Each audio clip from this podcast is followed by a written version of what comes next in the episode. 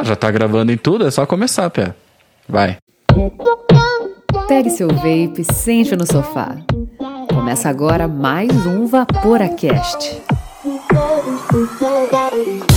VaporaCast você! Fala, Vaporacasters! Está começando agora mais um Vaporacast. Sim, o seu podcast semanal 100% dedicado ao vapor completamente em português, o primeiro do mundo. Comigo aqui na mesa do Vapor Studios internacionais e virtuais ao mesmo tempo, tá comigo aqui o Shark Coil, o Jean. Como é que está, Jean? Fala, Vaporacasters! Não fume! Nade com os tubarões! Boa demais! E aqui comigo, de maneira mega internacional, com fuso horário de 12 horas exatas. Fala, Nihei, como é que você tá? Dashai você, Vaporacasters! Vindo diretamente do Japão, mais um brasileiro fazendo review. Mais um brasileiro? Só tem você, cara, fazendo isso no Japão pra gente, cara. Praticamente, né, cara? Do Japão, mas É. fora do mundo temos vários estrangeiros É, brasileiros. mas, mas o que interessa é que é Vape in Japan, irmão. E nós somos tudo japonês aqui, é uma comunidade só. É, ó, até eu sou japonês agora. Este programa é destinado a maiores de 18 anos. Vaporar é pelo menos 95% mais seguro que fumar, segundo o Serviço de Saúde Britânico.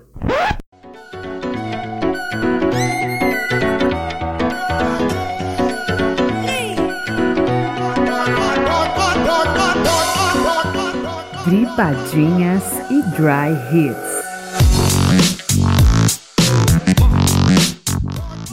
Como de praxe, a primeira coisa que a gente faz aqui nas Dripadinhas e Dry Hits é agradecer a todos vocês que ouvem o Vaporacast semanalmente. Muito obrigado mesmo a todos vocês, especialmente para os nossos assinantes, que é por conta do apoio que vocês trazem pra gente que o Vaporacast existe até hoje.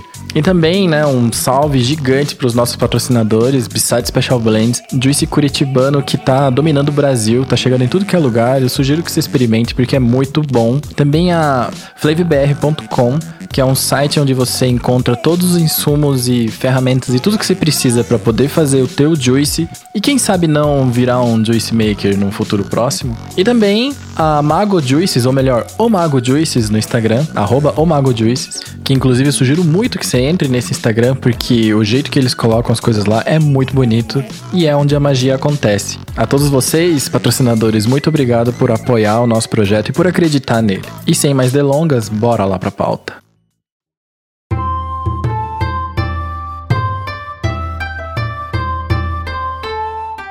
Então, antes de a gente começar aqui nesse Vaporacast internacional, cara, é o Vaporacast internacional mais longe que a gente já fez, porque a gente já gravou com Portugal. Mas Japão, cara, nem a pau. E assim, a mesma distância, né? Independente de qual lado do mundo que a gente for, porque já que o fuso é 12 horas exatas, certo? Você tá, tipo, exatamente do outro lado do mundo, cara. E isso é muito doido pra gente. Obrigado por estar aqui. Imagina, eu que agradeço o convite aí do Miguel, junto com o Shark aí, todo mundo, galera. Sempre escutava os Vaporacast, trabalhei com o Miguel um período, pra quem conhece o nosso trabalho de antigamente, né? Sim. Tudo junto. E a gente vinha programando essa pequena conversa aqui que demorou pra sair, mas tudo bem, mano. Cara, faz um ano, talvez, que a gente tá enrolando isso. Acho que um pouquinho mais, hein, cara, de um ano. Um pouquinho mais, né? Bom, eu conheci o Nihei quando a gente fez parte da- do projeto da Vape Nation, aquele mesmo projeto que a gente. que eu conheci o Gabriel Zimmerman, que a gente já gravou um episódio com ele também. E a gente. Cara, a gente tocava o negócio todo, basicamente. Mas. Isso é uma história muito longa. História muito, muito, muito longa, mas foi muito boa porque a gente conheceu muita gente, né, cara, nesse, nesse meio tempo aí, né, que a gente trabalhou junto. Foi, cara, e fora as amizades que a gente fez com o Gabriel, com a Anne, cara, você, tudo, fora os, os influentes que a gente chamava, conversava, trocava ideia, a gente fez uma amizade bem legal, gerou um grupo ali forte, né? É, Vamos dizer assim. E o perrengue só faz as amizades ficarem mais fortes, né, cara? Convenhamos. Mas tirando, tirando o contratempo que a gente teve e tudo lá, as coisas ruins que aconteceram no projeto, era um projeto super legal, cara. Era pessoas maravilhosas que a gente trabalhava junto, mano. A gente tinha um tempo legal ali. Não era tempo perdido. Não mesmo, não mesmo. E, pessoal, antes de a gente começar a conversa de verdade, o que, que vocês estão vaporando? Vamos começar pelo Nihei. Vape in Japan. O que, que você tá vaporando hoje, cara? Porque sempre tem coisa nova no teu canal, velho. No, no Instagram, porra, foto pra caralho, um monte de equipamento novo, antes do que a gente vê aqui, inclusive. Qual é a escolha de hoje? Eu acho que por, pela questão da nicotina no Japão ser muito difícil de tirar, eu meio que criei um amor pelo Nick Salt, cara. Então eu utilizo bastante pod, tô usando o Caliber da Uvel. Melhor pod. Exatamente, cara. Na minha opinião, assim, já do Miguel também, é o melhor pod que eu achei, cara. Mas aí junto eu tô vaporando um tabaquinho aqui, cara, que é da. Foi o, o Braga Vape que recomendou, o mestre do tabaco. O mestre dos magos do tabaco. Tem a chancela do Betão. Love Salt, acho que é, cara. I Love Salt, um de caramelo. Não conheço, não. Eu pedi a recomendação pro Braga. Eu falei, Braga, eu quero um tabaco do meu Nick Salt. Me manda, cara. Mandou o um nome ali, procurei, achei.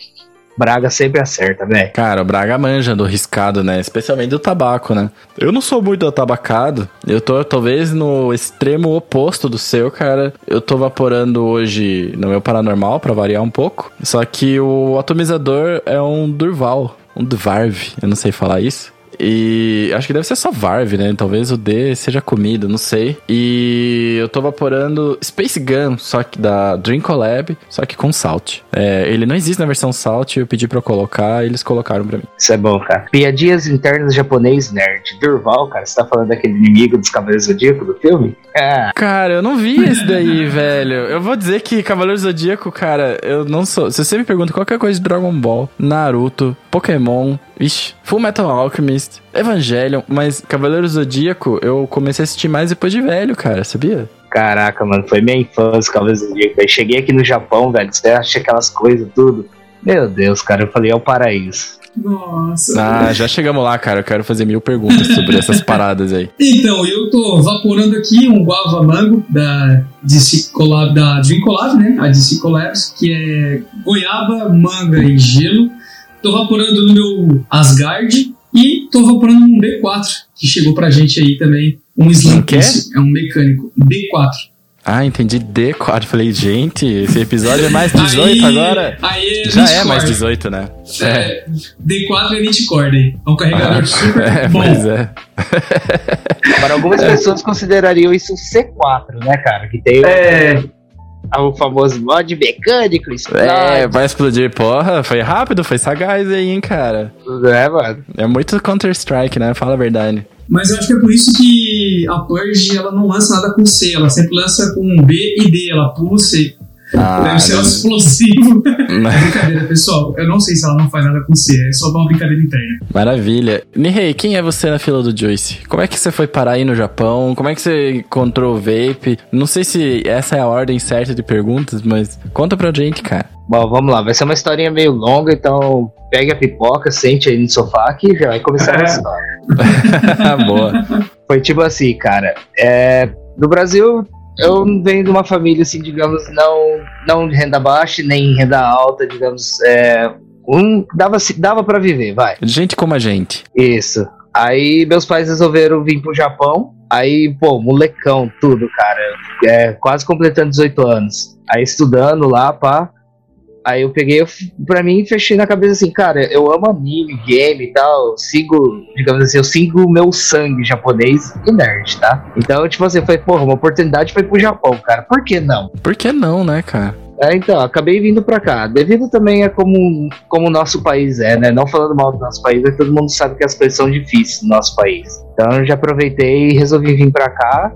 Aí vim fumando, fumo desde os meus 18 anos, que eu resolvi começar com os 18, assim, para não ter problema com os meus pais, familiares, nada, né? Tipo, ah, sou maior, sempre quero fumar, então ninguém dá pitaco. É, uma coisa que a gente faz aqui, a gente. Claro que a gente comemora quando a pessoa para de fumar, mas a gente não caga a regra, tá ligado? Somos todos adultos e adultos fazem o que bem entendem, né? Então, como eu já era um adulto pela lei dos 18 anos, resolvi fumar Aí vim pro Japão fumando. Cara, uma, uma coisa assim no Japão, cara, o japonês consome muito cigarro, cara, muito, muito. Intervalo de fábrica, que a gente tem, trabalha assim, das 8 da manhã até as 6 da tarde. Nesse tempo você tem dois intervalos de 10 minutos e tem um almoço de 40 minutos. Cara, nesse intervalo, cara, eu vi japonês fumando dois cigarros a três cigarros em, em, menos de seis minutos, cara. Meu Deus. Pra dar tempo de ir no banheiro, pra dar tempo. É o único respiro que o cara tem, né, na fábrica Mas, antes do almoço, né, cara? Uh, esse lance de 18 anos aí no Japão também é assim? Ou ele segue uma outra norma de 21? Como é que Japão, é? Japão é 21 anos, cara. Eita. E como é que tu fazia pra fumar sendo de menor? Nas leis do Japão, né? Então, cara, aqui segue mais ou menos como no Brasil, né? Pede pra alguém comprar, alguém mais velho. Entendi. Mas aí dá BO se eles pegarem, né? sim, sim, da BO, tudo, mas é, digamos assim, o Japão não é um país tão certo como aparenta ser nas notícias. É, chega o menor ali, compra o cigarro também nas lojas de conveniências aqui, 24 horas. Entendi. Então, tipo, o pessoal começa fumando cedo. Ou por influência de amiguinhos também, assim como nós no Brasil, né? Influência é. de amigo também. Então, só que aqui acontece que, tipo assim, eu acho que por ser um país muito estressante, trabalho duro demais, a galera consome muito cigarro. A vida noturna aqui é bem, digamos assim, vai, fedida. Fedida. Tipo o Brasil antes de poder. Antes de não deixar mais fumar em bar. Putz, isso foi uma, uma melhoria significativa na vida de todo mundo. Eu fumava e achei ótimo, tá ligado? Isso foi bom pra caramba. Aí tá, aqui o pessoal fuma assim e tal. Aí fui fumando, fumando. Fui numa balada, na, um amigo meu, tudo. Eu, digamos assim, meio que trabalhava lá dentro da balada também. Tinha, tinha o pass, o pass free lá dentro, né? Ah. A única coisa que eu tinha que fazer era pegar o microfone e agitar junto com o DJ lá falando, tipo, inglês, é, porque tem bastante raças aqui no Japão, não só os brasileiros, tem peruano, tem indonesiano, americano, inglês, filipina, filipina é o que mais tem, mano. Ah, é mesmo? Aproveitar essa quantidade de, de países aí. Tu fala quantos idiomas hoje, Rei? Só falo inglês, o português e o japonês. Tá bom já. Fluente já? Ufa. O japonês eu não sou fluente ainda, cara, porque é bem complicado, assim, cara. A gente acha que o português é complicado, o japonês é bem mais, cara. Que doido, cara. Deve ser, deve ser ruim, né? É horrível, cara. Desenhar, porra. Desenhar. Você não tá escrevendo, você tá desenhando, cara. É, eu escrevo em japonês, porque eu só faço desenho, não sei nem falar, velho. Cara, eu, eu como imigrante, velho. Não sei se pra você já foi. Era assim também, Nihei. Mas eu como imigrante. Imigrante não, né? Imigrante quem foi? Foi meus bisavós, né? Japoneses, não, não eu. Mas aqui a minha mãe me ensinou a escrever em japonês, sabe? Katakana, hiragana, o kanji até o sétimo ano, porque o do oitavo eu não lembro nada. Todas essas bagaças assim, eu estudei tudo aqui sozinho, mas eu não consigo se me largar no Japão. Tô fudido, eu acho. Acho que consigo ler uma placa, tá ligado? Cara, eu não, eu não aprendi, cara. Eu devo. Eu devo tudo. Cara, isso aqui tá muito voltado pro lado nerd, cara. Mas desculpa, eu devo ah, mas... muito ao Ideleve, cara. Ah, sério? Nossa, velho. O Ideleve me ensinou a escrever katakana, cara. Eu lia, eu lia lá o nome lá, Ronaldo. Aí eu ia procurar atrás da camisa do cara, Ronaldo. Ah, sério? Que massa. Que tesão. É, mas é do mesmo jeito que a gente aprende a falar inglês assistindo TV, cara. Jogando videogame nas antigas não tinha tradução, é. não tinha legenda. Aí você ia lá, apagava o nome, escrevia o nome certinho lá. Tudo, a, a gente fala romandi no caso, né? Que seriam as letras normais, assim, né? Daí colocava lá R, O, N. Aí, tipo, o hiragana eu aprendi uma coisa ou outra por causa de placa, algum aviso, alguma coisa assim que você usa na fábrica. Eu aprendi um pouco do hiragana. E os kanji você aprende, digamos assim, meio que do dia a dia. A hora que você fala assim, ah, vou para tal estado, uma passear. Aí você guarda aquele kanji da, do estado na cabeça, o kanji de tipo saída do, do um shopping, entrada do shopping. Você vai meio que guardando essas coisas. Aí na hora que você vê assim, você, você bate o olho já e lembra, né? Fala, ah, ali é, é Ireguchi, né? Entrada. Ali é Deguchi, é saída. Você vai aprendendo essas coisas. É um símbolo mesmo, né? Cara, eu, eu acho isso muito louco na língua japonesa. Eu acho isso muito inteligente, para ser bem sincero. Eu não sei se eu sou, se eu tô só pagando pau pra minha cultura, tá ligado? Mas me dá a impressão que você mostrar a parada através de um símbolo é mais rápido do que você escrever uma palavra inteira. Porque a conexão no cérebro que você vai ter que fazer, tipo, para pegar, sei lá, tá escrito saída, tipo S-A-I-D-A, tá ligado? É, eu fiz certo? Fiz certo, né? Aí você vai ter que ler a palavra, a palavra vai ter um som na sua cabeça, e esse som você vai cruzar com a ideia de sair. E no, em japonês é um candizão lá, plau, saída. E tipo assim, o legal do kanji é que ele, ele tem aquele desenho do negócio, assim, igual o de saída, ele parece três garfos um em cima do outro. Então, tipo, você guarda aquilo na cabeça e fala, ah, é três garfos. É um é, garfo, três, garfos. três em cima e um garfinho e três garfos embaixo, aqui assim, cara. Então, tipo, você vai guardando meio que uns Alguma coisa que você olha assim, você fala, ah, parece isso. Pois é, porque os kanjis, eles têm isso, eles, de uma certa maneira, de um jeito muito único, eles fazem sentido. É, tem toda uma historinha atrás do kanji também. É. Você, você, aprende na escolinha lá, a professora desenha a casinha, é, aí ela puxa a perninha, faz um negocinho pra, pra demonstrar como seria o kanji ali, é. porque quer dizer aquilo. Ou o kanji de árvore, bosque, floresta, que acho que é o exemplo mais clássico, né? Shark, assim, ó, o negócio é muito simples, cara. Quando você faz. Quando você tem um. Vocês. Não, mas faz sentido. Você tem um kanji lá. Aí no kanji você sabe que é o kanji de árvore. Porque ele tem um jeito lá e é uma árvore. Se você olhar com. Então, o que, é kanji? O tipo de escrita? É, vamos lá então. Tem, o japonês tem aparentemente quatro. Três mais um, né? Mas é que o quatro seria o Romanji, tá ligado? O, a, a, o jeito que a gente escreve aqui, né? Então eles aprendem todos esses. Mas em japonês mesmo, você tem o katakana, tem o hiragana e tem o kanji. Aliás, explica você, Nihei. Eu tô, você tá no Japão e eu tô aqui falando, tá ligado? Se você olhar bem assim, você agora você sabe que isso é uma árvore. Tenta imaginar o desenho de uma árvore, pegando esse kanji. Um pinheiro, vai lá, desce, desce, tá. fecha né? Aí beleza. Perfeito. Você tem uma árvore. Então, tá, é árvore, um kanji. Se você colocar três kanjis iguais, você vai ter uma floresta. Ok. E é três mesmo, é.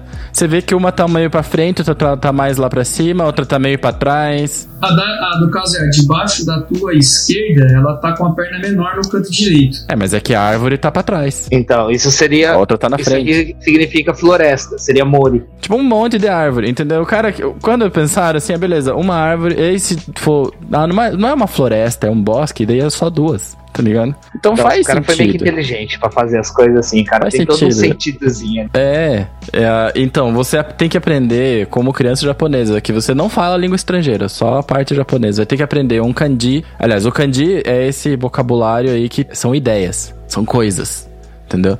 Tem floresta, é bosque, é pessoa, é. É por são... desenho. Por desenho, basicamente, são símbolos. Legal. Seria um, seria um vocabulário para preguiçoso, eu acho, cara. Porque, tipo assim, você tem uma letra ali, um desenho que significa floresta. Então você junta vários kanji, você encurta a frase, cara. Você Exato. encurta muito a frase e você tem um significado muito louco ali no meio daquela frase, entendeu? Exatamente. É tipo, é tipo escrever com emoji, cara. Emoji, inclusive, hoje é a mesma coisa, tá ligado? É um vocabulário aí é de nosso... ideias. É, é Kanji? Como é que é o nome disso aí? Kanji com K. Kanji. Então, o kanji antigamente é os emojis de hoje, dá pra escrever só por por sorriso, caretinhas. Basicamente isso. Não é, não é zoeira, é basicamente isso. Mas o Nihei, ele tava comentando com a gente antes de falar das línguas, ele tava falando que ele ajudava o DJ a falar em outras línguas, a, né, a se comunicar. E aí, continue, por favor, desse momento. É, a gente vai saindo, vai fazendo spin-offs das conversas, entendeu? Eu, tava, eu usava bastante o inglês, né, no caso, por causa, tipo assim, era uma, é uma língua assim que quase todo mundo entende, então fica mais prático. Aí é mais aquelas coisinhas, tipo, como é música eletrônica, cara, nossa, por exemplo, eu toco violão e guitarra, então, tipo, assim, eu, eu creio que pra música eletrônica você consegue pegar o tempo também, a hora que o drop vai entrar, você acaba pegando esse. Uma noção de ritmo boa, né? É, essa noção de ritmo de música. Então, tipo assim, você começava a hora que entrar, ia entrar o drop, aí você pegava, vai lá, você falava assim, ah, put your hands up, e aí gritava tal, tá ligado? Pra dar aquela agitada lá Tomorrowland, né? Ah, saquei. Então, tipo, você só dava essas agitadas, eu ganhava cerveja, ganhava passe livre nas baladas, onde tinha festa me chamava pra ir junto pra fazer isso, então, aí beleza.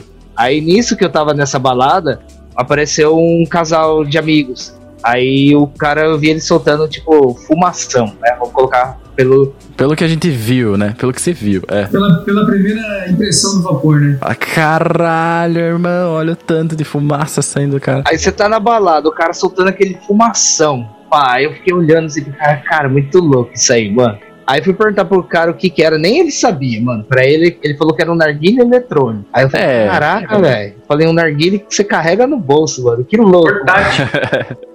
Ô, oh, e narguilha, galera usa narguilha aí no Japão ou não? Muito pouco. Muito pouco, cara. Só se for um narguilha, sei lá, na forma de uma Dragon Ball, assim. É, que se o cara for pegar o que eles têm, é, pra eles entrar dentro da casa deles, tem que ser um espaço minúsculo, se tiver um, um narguilha muito grande, ou o cara mora ou o narguilha mora na casa, né? Fora que é perigoso, cara. Aqui é muito pequeno, né? casa aqui do Japão para pegar fogo, meu, é, nossa, é muito fácil. Casa é descartável, né, praticamente. É mesmo? É porque tem que ser um material, digamos assim, não questão de leve, é. Caraca, o John Clodes, como ele trabalha com isso, né? Questão de. Ele é pedreiro, tudo, John Clodes, ele tava comentando comigo umas coisas assim, é questão de tipo, precisa ser um material maleável, porque as, que no caso de quando acontece um terremoto, esse material ele tem que dançar junto. Ah, Hum, saquei. Ele tem que se dobrar e voltar, sem, sem prejudicar nada. Então, tipo assim, é uma coisa meio que descartável, fácil de estar tá queimando. Se eu der um soco na, na porta do armário aqui, eu, eu, tra, eu travesso ela. É, mas é tipo um drywall? É praticamente, cara. Você dá um soco na parede de gesso, mano, você arrebenta. Então barulheira vaza tudo. Você escuta os teus vizinhos também? Escuto, cara. Infelizmente eu escuto. que bosta. Meus pêsames. Meus vizinhos aqui, eles são indonesianos, filipinos? Não, vietnamitas. Eu tenho quatro Vietcongs do meu lado. Aí eu só escuto os caras jogando, bastante Mobile Legends, pra quem conhece, um jogo de. Ah, eu jogo isso aí, cara. Eu acho mó bom, inclusive. Eu achava que o jogo era meio ruim, daí eu vi que eles tinham parceria com o King of Fighters e subiu no meu conceito. E teve todo um rework, cara, que eu falei, pô, vou comprar uma skin. Dar uma ajuda pros caras aí. Eu tenho vários, eu gastei dinheiro pra caramba nesse jogo. ah, não, eu só, eu só comprei duas. Eu comprei. Na verdade, eu botei dinheiro pra dar uma skin, daí deu um negócio e eu peguei mais uma com a Mia, porque eu gosto de jogar daquele jeito. Você gosta de atirador, longe. cara? Eu gosto de atirador. E tanker, eu gosto de cara, atirador. Cara, eu jogo bastante de tanque também, cara. Aí, ó. E falando em jogos, o que, que tu gosta de jogar, Rei? Cara, eu sou aquele cara japonês mesmo, fã de RPG. Persona 5. É Final isso? Fantasy. Exatamente, cara. Esses... É sonista, pelo jeito. Sonista, cara. Cara, True Gamer é sonista. Tudo em casa. Nintendo também tem meu coração, cara. A gente é japa. Ah, Nintendo. É. Cara, eu, eu, acho, vou levantar Exato. uma ideia aqui, de que eu acho que por mais que o cara seja sonista fanático ou caixista fanático, a Nintendo é a única que consegue ultrapassar todas essas barreiras, cara. Com certeza, Com mano. certeza, cara. Com certeza. Veja, ó, vou dar um exemplo. Vou dar um exemplo. É Animal Crossing do do Wii, é, do que tem até pra celular uma versãozinha, né? Que é do é pra Wii, não, desculpa, pra Switch. É, Animal Crossing, cara, ele é um jogo que você não faz É. nada. Na moral, assim, você não faz nada. Você fica no jogo e quanto mais tempo você ficar e conversar com as pessoas. E você vai lá conversar com os outros bichinhos, os bichinhos só falam: Ah, eu preciso de uma fruta. Aí você vai lá e pega uma fruta leva pra ele. Ou seja, é um jogo, entre aspas, inútil. Só que ele te faz se sentir bem, ele te dá uma experiência agradável. E é isso que interessa, cara. A Nintendo é. Você vai jogar e vai se divertir, seja o que for. Pode ser um jogo foda, pode ser um joguinho. Você vai ter a plataforma, você vai se divertir. Isso eu acho lindo, cara. Ela causa brigas, ela causa discórdia entre a família, né, cara? Você vai jogar o Mario Kart ali, seu filho tá ganhando. Nossa! Aí você atira o casco nele e fala assim: e aí, Pia? E aí, e aí, e aí, Pia? E aí? E aí? Joga casca É, azul. mano. Aí sua esposa vai jogar com você também, ela tá passando, você vai lá jogar ela no penhasco, você fala, e aí, mano, e aí? E aí? Cara, e tem outra, tem. E Mario Party? Mario Party também dá briga. Eu ia falar agora, o jogo mais insano de discussão de família é Mario Party. Meu Deus. Pô, você tá roubando, como que você conseguiu fazer essa missão? Não sei. É, cara. Ah, não tô roubando o jogo, não deixa roubar. É Tinha que simples girar assim, com, com o dedão, não podia girar com a palma da mão pra girar mais rápido o, o analógico. Ah, mas também fode o controle, né? Mas desculpa os inscritos do Vaporacast, mas eu vou falar e me odeiem. Cara, Sonic é melhor que Mario. Falei. Ah, Cara, eu não velho. concordo nem discordo, vou te A falar. gente vai a ter que real. encerrar essa entrevista mais cedo hoje. Mas Acabou, os acabou o dois são episódio. bons, cara. É, É. é difícil mensurar, mas valeu a ideia. De repente, Ah, eu gosto muito de Sonic. eu também gosto, mas Mario é Mario, né? Cara, mas o. Parece que nesse fim de semana aí, nesse. sei, é, talvez eu erre estatística, mas parece que nesse fim de semana a Sony vendeu. A Sony, desculpa. A Nintendo vendeu mais do que Sony e Microsoft juntas, contando o lançamento do Play 5. Tipo. A, Nintendo, ela tá ali, ela. Isso que eu, eu. eu sei que a gente tá bem fora do assunto, mas. O episódio anterior a gente falou bastante sobre games, né? Que foi com a Karen, já aquela dubla e tudo mais. E foda pra caralho, quem não ouviu, que ouça. E eu acho isso muito massa, cara, porque a Nintendo ela se preocupa em te dar uma, um- uma jogabilidade com uma tecnologia nova, não apenas você pôr na TV. Pô, cara, os caras testam coisas, tá ligado? Jogar, fizeram um videogame que era o Wii, né, no caso, que era só com aqueles controles de, de, de movimento. Porra, tipo, primária, o- jeito primário de jogar é via movimento, beleza, dá pra comprar o controle, dá pra fazer chuncho. A gente sempre acha um jeito preguiçoso pra jogar, sem chacoalhar o controle inteiro. E depois lança um Switch, cara, que ele é um tipo um híbrido num tablet portátil. Porra, cara, quem que faz isso? Ninguém faz, E, só a Nintendo Praticamente, cara, o Japão é Nintendo, né? O Japão é Nintendo. O pessoal pode achar, não, mas Japão. E abraça a Sim, Nintendo, cara, né? Nintendo no Japão, mano, você tem Poké Centers aqui, cara, de verdade. Porra. Você pode ir em Tóquio, você encontra um Poké Center de verdade, mano. Tem os Pokémon lá, lógico, pelúcia, mas tudo lá. Você fala assim, velho, vou capturar o meu primeiro Pokémon de verdade, cara. Você se sente o Ash Ketchum da cidade de Pallet. Que massa, cara. Ah, que tesão. Você se sente nisso. Então, tipo, a Nintendo é o Japão, cara. O Japão ama a Nintendo. Jogo, você vê crianças, cara, dentro de trem, dentro do carro, parado na fila do hospital, qualquer lugar, mano. A criancinha ali com Nintendo DS jogando ali, velho. O louco é que eles respiram, né, cara? Vocês respiram isso aí, né? Literalmente, né? Pô, veja a Olimpíada, cara. Na Olimpíada saiu o primeiro ministro do Japão de um tubo de, do Mario, cara. De um cano. É foda, cara. Nintendo é, Japão, mano. Mas, a gente tava falando do seu vaporzão que você viu na balada do narguilho eletrônico que não cabe na casa e pode É, queimar a casa aí? inteira. Aí, aí tá. Aí saindo desse aí, eu continuei fumando. Eu tinha esquecido essa questão. Aí quando eu cheguei do trabalho no, no meu apartamento, cara. é, tipo assim, a minha influência do vape, cara, foi, é totalmente diferente da de vocês. Foi um filipino, cara. Um filipino. Pô, que massa. Podia ter sido o Yoda. No Japão acontece tudo, cara. Podia ser o Yoda. E, e vape é, é. Podia ser o Yoda. É, Yoda. Veio um filipino baixinho com verde. O cara, o cara tava lá vaporando, assim, eu falei, mano, eu conheço esse, esse fumação. Aí já comecei a trocar ideia com ele e tudo. Aí ele me explicou que era um vape e tal.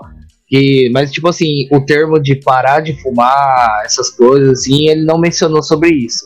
Então ele só falou pra mim o que era o vape, o aparelho ali, que tinha que colocar um líquido e tal, pra tá vaporando. Eu falei pra ele, ah, beleza, eu vou pegar no Amazon. Porque aqui a gente encontra vape no Amazon, tá, gente? Ai, que doido. Pois é, nos Estados Unidos não tem na Amazon. Aqui Aí no ele Japão tem, a gente né? compra pelo Amazon, mano. Aí peguei, entrei no Amazon ali junto com ele. Aí ele começou a me falar das marcas, tudo. Ele era, ele era bastante, vamos dizer assim, né? Termo chato. Paga pau da bigode. Ah, então ele é, é que, cara, eu acho que lá na região das Filipinas, Malásia, etc., esses aparelhos, eles. É, é outro hype, né, cara, de aparelho. Inclusive, o Druga Fox era um aparelho que bombava na Filipina e na Malásia. E no Brasil não. Tanto que você vê os vídeos dos caras arrumando, é tudo em língua que eu não Então, sei. mano, aí peguei ele falando do bigode e tal. Aí ele olhava assim, um bigode bem legal ali e falava assim: Ó, isso aqui é patrão, cara. Isso aqui, se você tem, é patrão tal.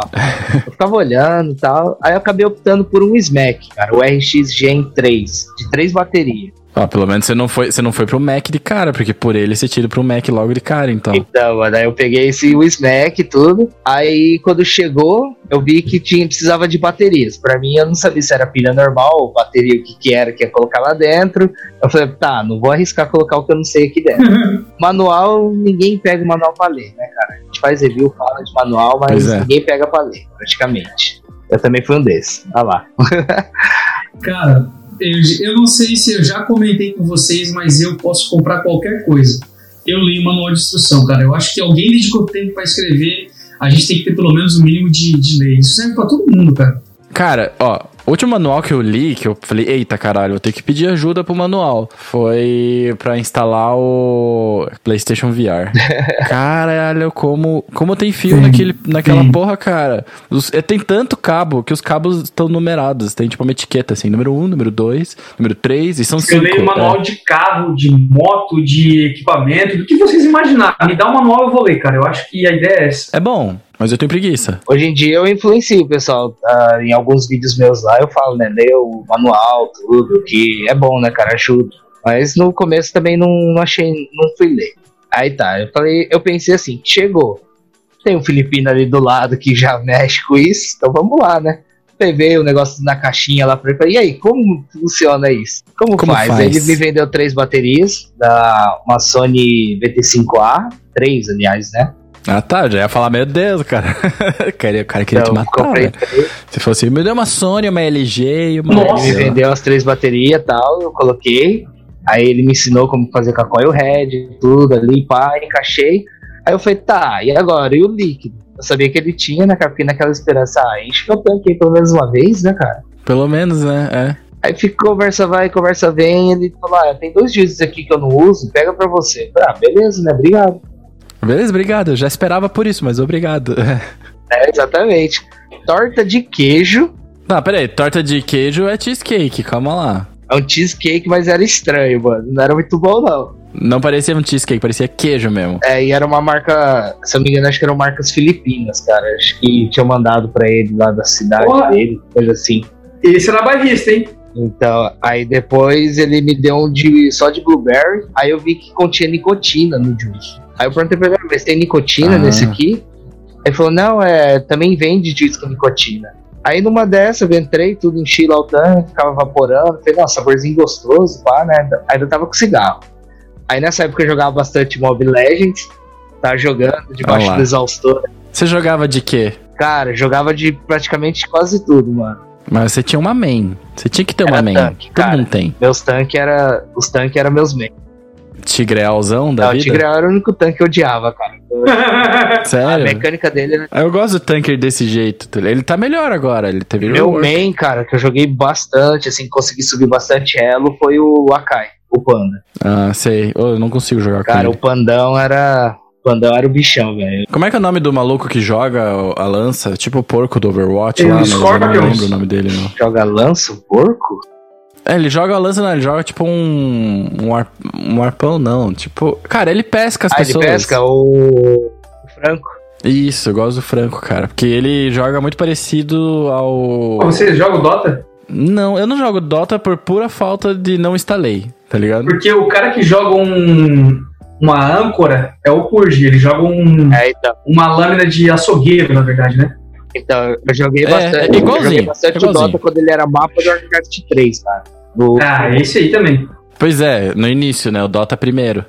Aí eu conheci o Mobile Legends celular e falei, cara, é o Dota de celular, mano. Vamos jogar. É, é mais ou menos assim que eu me sinto mesmo. Aí eu, eu fazia o quê? Eu ficava debaixo do exaustor, na, na cozinha, né? Que aqui na casa a gente tem exaustor.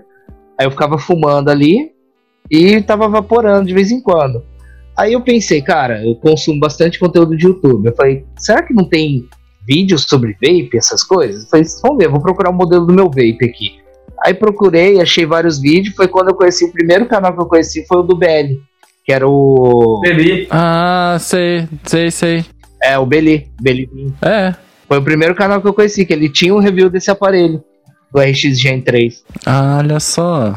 Aí eu comecei a consumir é, review de vape e tudo. Aí foi que eu conheci o Marcos, do Usando Vapor, conheci o Luiz, do, do Vapers Brasil, Corleone. E, cara, peraí, eu quero continuar. Eu quero só terminar a tua história de, de fumante. Você começou a ver que dava pra trocar um pelo outro, então? Isso, cara. Aí eu comecei a usar e vi que, tipo assim, o consumo do cigarro tinha diminuído em relação ao vape. Aí eu já tava meio com uma ideia de parar de fumar, que como eu sou, eu sou pai solteiro, né? Cuido do meu filho desde os 3 anos de idade. Ele tá com. Ele mora contigo Japão? Mora comigo. Aí, tipo assim, aí minha mãe já vinha falando pra mim parar de fumar, que era prejudicial pro meu filho. Eu, eu fumava no carro também, ficava o cheiro no carro. Então, tipo, aí eu fui pensando, falei, cara, vamos, vamos ver se isso funciona mesmo pra parar de fumar. Confesso que foi, foi difícil, cara, por, em relação a não existir a nicotina no Japão. Pois é, fala mais sobre isso, por favor. Então, aqui no Japão, a gente, digamos assim, não é. Não, não pode vender juice com nicotina, senão é cadeia. Diferente do Brasil, tá, gente? É aqui o negócio. Funciona, a cadeia funciona, né, cara? Por que, que é proibida a nicotina aí, Henrique? Então, cara, eu perguntei pro, pro dono da vape shop, ele falou pra mim que é por questões é, burocráticas e também que seria muito fácil, assim, igual a gente consegue comprar um juice na, na Amazon. Então a, a menina, vamos lá, vamos colocar assim, um exemplo. É uma menina que queira se suicidar, porque aqui quem conhece o Japão, histórias do Japão, sabe que o país é um, Alto índice de suicídio, né? é um recordista. Altíssimo, né? Então, tipo É. assim, seria muito fácil alguém estar consumindo 200 ml de nicotina ali, né, no juice para se matar. Entendi. Eu achei meio, meio vaga essa explicação dele, porque, pô, você compra álcool normal, você compra veneno pra barata, é, uma parte de coisa que você morreria mais Sim. rápido, né? Então, tipo, foi meio vago. Uma pá de coisa. ah, não sei porque eu ri, cara. Desculpa, meu humor é muito tosco, mas é. Eu entendo, eu entendo a, a, a in- a inconsistência do raciocínio. Tipo, mano. É um não, argumento cara. fraco, Não. porque quem quer se matar, se mata com qualquer coisa, cara. Com qualquer Então, coisa. aí, tipo assim, Não, é, e. Peraí, só deixa eu fazer um disclaimer. A gente não tá fazendo piada sobre isso. Apologia, é, nem apologia ao suicídio. É, e assim, por favor, se você tem algum. Se você é ouvinte, tem alguma ideia de qualquer coisa dessa, cara, procure imediatamente alguém. Ou até, cara, chama a gente aqui no Converse. Discord, no Discord.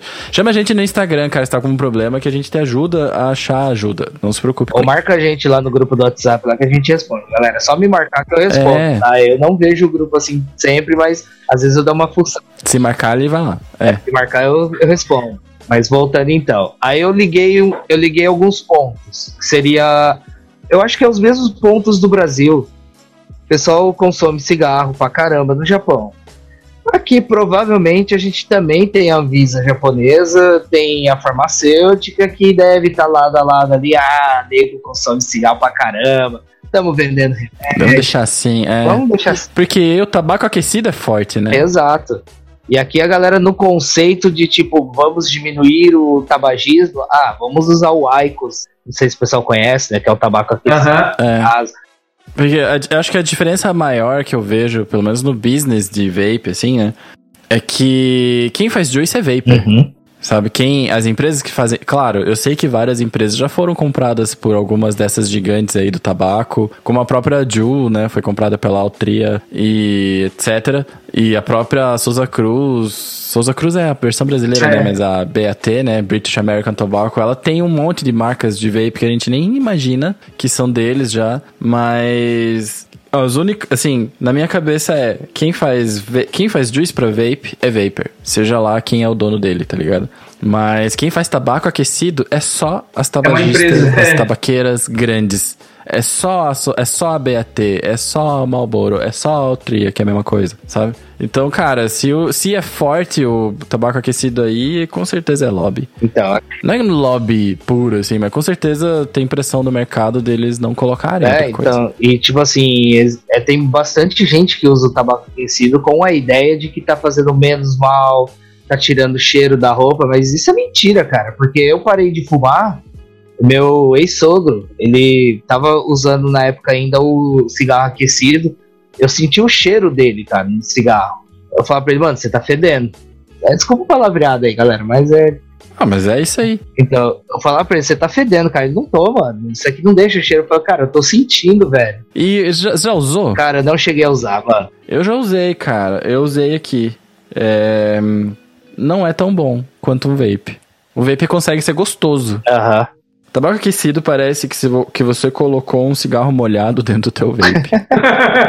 Tem cheiro de cinzeiro? não, ele, ele não, ele não tem um cheiro tão forte, mas ele tem um saborzinho de úmido mesmo, sabe? Então, parece que está evaporando papel machê, parece que está evaporando um net de papel machê. É essa, para mim, pelo menos pra mim, é, essa foi a Pode ser, ah, mas tem. Não sei se tem com sabor, não sei se tem mentolado, não sei de nada de tabaco Tem aquecido. mentolado, tem sabor morango, tem blueberry, tem caramelo, tem de tudo, cara. É uma... É, então deve ser tipo papel machê com o papelzinho que você tirou da bala do morango. É. Sabe como? Tipo, tem gosto de papel. é o tabaco enrolado no papel do Trident. É, é, é mais ou menos isso. Aí molhou, aí você tentou esquentar ele em vez de fumar. É mais ou menos esse o gosto. É mais ou menos isso, esse o gosto. Mas ele tem uma entrega de nicotina que é razoável. E aí eu acho que mora o segredo. Porque a gente até usa um pod. Eu uso, cara, pod que não é tão de saborzão se ele me entregar bem a nicotina. Então talvez seja aí o segredo do cigarro aquecido. Continue. Aí, tipo assim, quando eu cheguei nessa parte de estar utilizando o vape pra parar de fumar, eu já tava fumando cigarro de 1 miligrama. Eu fui baixando, comecei no Marlboro vermelho, fui pro light, caí de, 6 pra, de 12 para 6, aí depois tinha uma... Aí tem marcas japonesas, no caso aqui. O cigarro aí tem indicação de miligrama? Tem, cara. Aqui tem. Que doido. O Marlboro vermelho tá marcado 12, aí depois o Marlboro Light era 6, aí eu fui pra Winston. Winston pra mim é Overwatch também, é jogo. Isso é excelente pra quem tá parando de fumar e quer vaporizar, né? Que já tem as indicações ali de quanto tem no É. cigarro. E tem alguma relação? Você vê alguma relação de um juice X miligramas com um cigarro X miligramas ou não? Cara, não diferença eu não vi não. Tanto que, tipo assim, pra matar minha vontade mesmo, eu tenho que estar vaporando Nick Salt de 50. Aí, Ô, barbaridade. aí mata minha vontade. Ah, Mas é que aí depende, mas aí depende muito do aparelho, né? Porque o Caliburn, é, eu gosto do Caliburn pra caralho, mas eu não acho que ele entrega a nicotina assim tão no ponto quanto. Sei lá, deixa eu chutar um outro. Pode. Ah, é tipo um Juul. Eu acho que o Juul. Porque assim, se você botar 50mg, é basicamente a nicotina que tem num Juul, certo? É 5%, né? É, 5%, né? Parece que no Juul é um pouquinho a mais, mas vamos usar. Cara, de 50 pra 55 é a mesma coisa. Só uma, só uma dúvida aqui, Miguel. Essa parte de 50, de 50 miligramas, vamos supor, ela é 5% do líquido da nicotina. A nicotina pura, entre aspas, ela é. Por isso, entre aspas, Aham. Porque a Freebase, ela vem 1000 mg, o jeito mais grosso que você pode comprar. E a Salt, se não me engano, é 250. Certo. Então você não consegue uma Salt maior do que isso, porque a Salt, ela é a, a Freebase com ácido benzoico, etc, etc, né? Então ela é, não, é uma, não é que ela seja uma diluição, ela é um outro produto, ela é um sal. Enquanto a nicotina pura, ela é, acaba sendo a, a Freebase, né? Né? Então que quando falam assim, só que aí que tá, não interessa, né? Dependendo pra quem tá lendo isso, não interessa. O que interessa é quanto de nicotina tem aqui. Não que tipo que é, né? Então o Ju vem lá 5%, mas é 5% de mil, 50 mg. Então, daí eu comecei utilizando os, esses 50 assim, no Nick Salt porque era o que tava matando a minha vontade mesmo. É, eu uso por aí também no. no Aí que eu fui Caliburn. descobrir que pra poder ter nicotina no Juice eu teria que estar pedindo de fora. Que explicaram pra mim tudo, não vendia, que era só zero. Como é que funciona? Qual que é o passo a passo? Cara, é, digamos assim, eu tenho que entrar em sites dos Estados Unidos, da Europa, para poder estar comprando meus juice. Só que tem um limite de 120 ml. Você pode pegar, vamos lá, 3, 3 Nick Salt 90 ml ali, então até 4, né? Que são 30 ml Aham. para dar 120, para poder estar passando, vindo para você. Se você ultrapassar os 120 na compra, aí a alfândega já te liga e fala: vamos ter que destruir um potinho seu. A gente manda o resto, Caraca. mas um potinho seu Ele você dá faz- escolha ou não? Ou ele só fala, ó, vou ter que destruir um? Ah, cara, aí vem uma burocracia do caramba, velho. Eles mandam um e-mail pra você, falam o tanto de item que tá apreendido, te manda a foto dos itens, enumera os itens, fala, escolhe aí qual item você quer. Aí você fala, ah, por exemplo, quero o 1, 2 e o 3, o 4 você pode destruir. Aí eles mandam uma carta pra você, você vai ter que imprimir essa carta, vai ter que assinar, depois mandar pra eles assinado, pra eles poderem estar liberando pra você. É. E depois de quanto tempo tu pode pedir de novo? Cara, eu já arrisquei dois pedidos num mês só e passou. Tipo, Eles têm não- controle de 100%, cara, disso aí, pra saber, ah, isso aqui já foi mês passado lá pro Japa, agora não vai mais. Pro Japa, né? Pra todos. É, pra todos, é. Todos no Japão são Japa. Então, só, só pra zoar, só. Então, cara, teve vez já que eu consegui passar mais de 120 ml. Mas teve vez que eles barraram e deu esse problema todo. Tem gente que eu conheço aqui, brasileiro, que depois que aconteceu isso, não tava conseguindo mais é, fazer pedido, não tava vindo. Não sei se o cara tem um outro motivo de ter Aham. algo, né? Se brigou com a alfândega, por isso os caras de birra não estão passando, mas já escutei bastante coisa assim também, cara. Por enquanto, meus dias estão vindo. Se Um parar. pouco de tentativa e erro, é isso. É. Eles podem embaçar e tchau. Aqui é uma roleta russa, cara. Você tem que arriscar e pedir. É igual o Brasil. É, então, É, só que aqui, aqui você perde o pacote inteiro, né? Se Ninguém te manda uma mensagem, ô, o que que você... Pô, se você comprou lá no, no Gear Bash da vida e você comprou um monte de coisa útil, tinha um vape lá, tchau, pacote. né? É abraço. Fora que vocês têm juice makers aí também, marcas brasileiras, que então rola por dentro aí do país, né? Tudo. Ah, isso sim, né? Isso é Pô, os fácil. nacionais aqui, Pia, putz, eu sei, eu sei que sei que você reclama, né? Porra, ninguém me manda nada, né? Mas é difícil, né, Pia? Porra, pra caramba, mano. Mas, cara, os juízes nacionais aqui, velho, você ia morrer, cara. Você ia morrer porque é muito bom, velho. É muito bom, cara. Então, aí, tipo, aqui a gente não tem isso, tanto que são poucos brasileiros que eu conheço que vaporam aqui. Então, tipo assim, eu acho que a ideia de ter existir um juice maker brasileiro, acho que seria meio impossível aqui, sabe?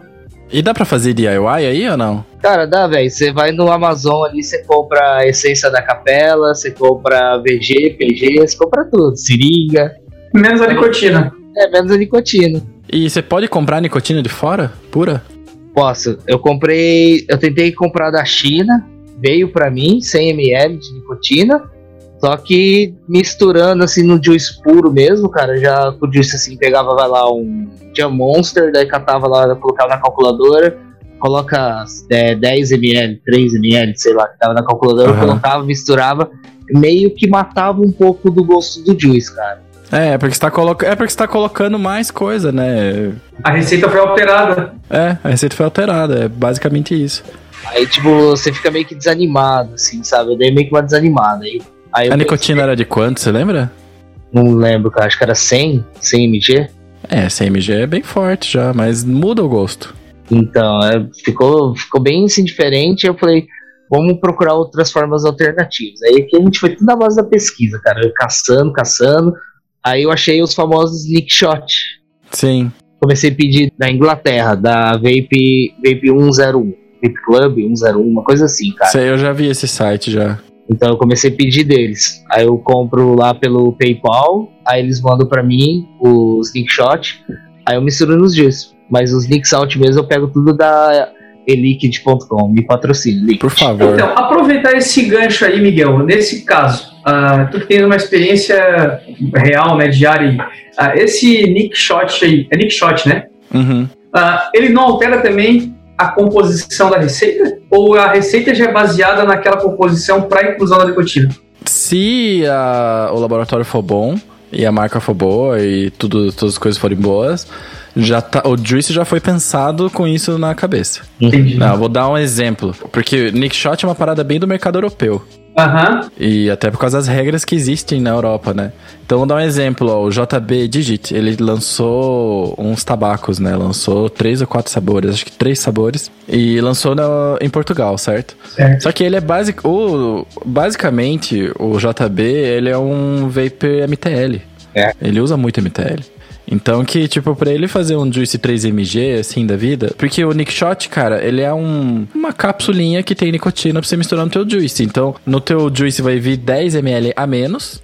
Então você abre o frasco, derruba o, o Nick Shot lá dentro, chacoalha e usa. Né? Ou chacoalha, espera um dia e usa. Tem gente que gosta de dar uma maturada extra ali. Mas é basicamente isso. Então, os Juices JB, eles têm 40 ml na garrafa para você poder colocar dois Nick Shots. Então, o juice dele puro é mais concentrado. Entendi. né? Ele levou isso em consideração.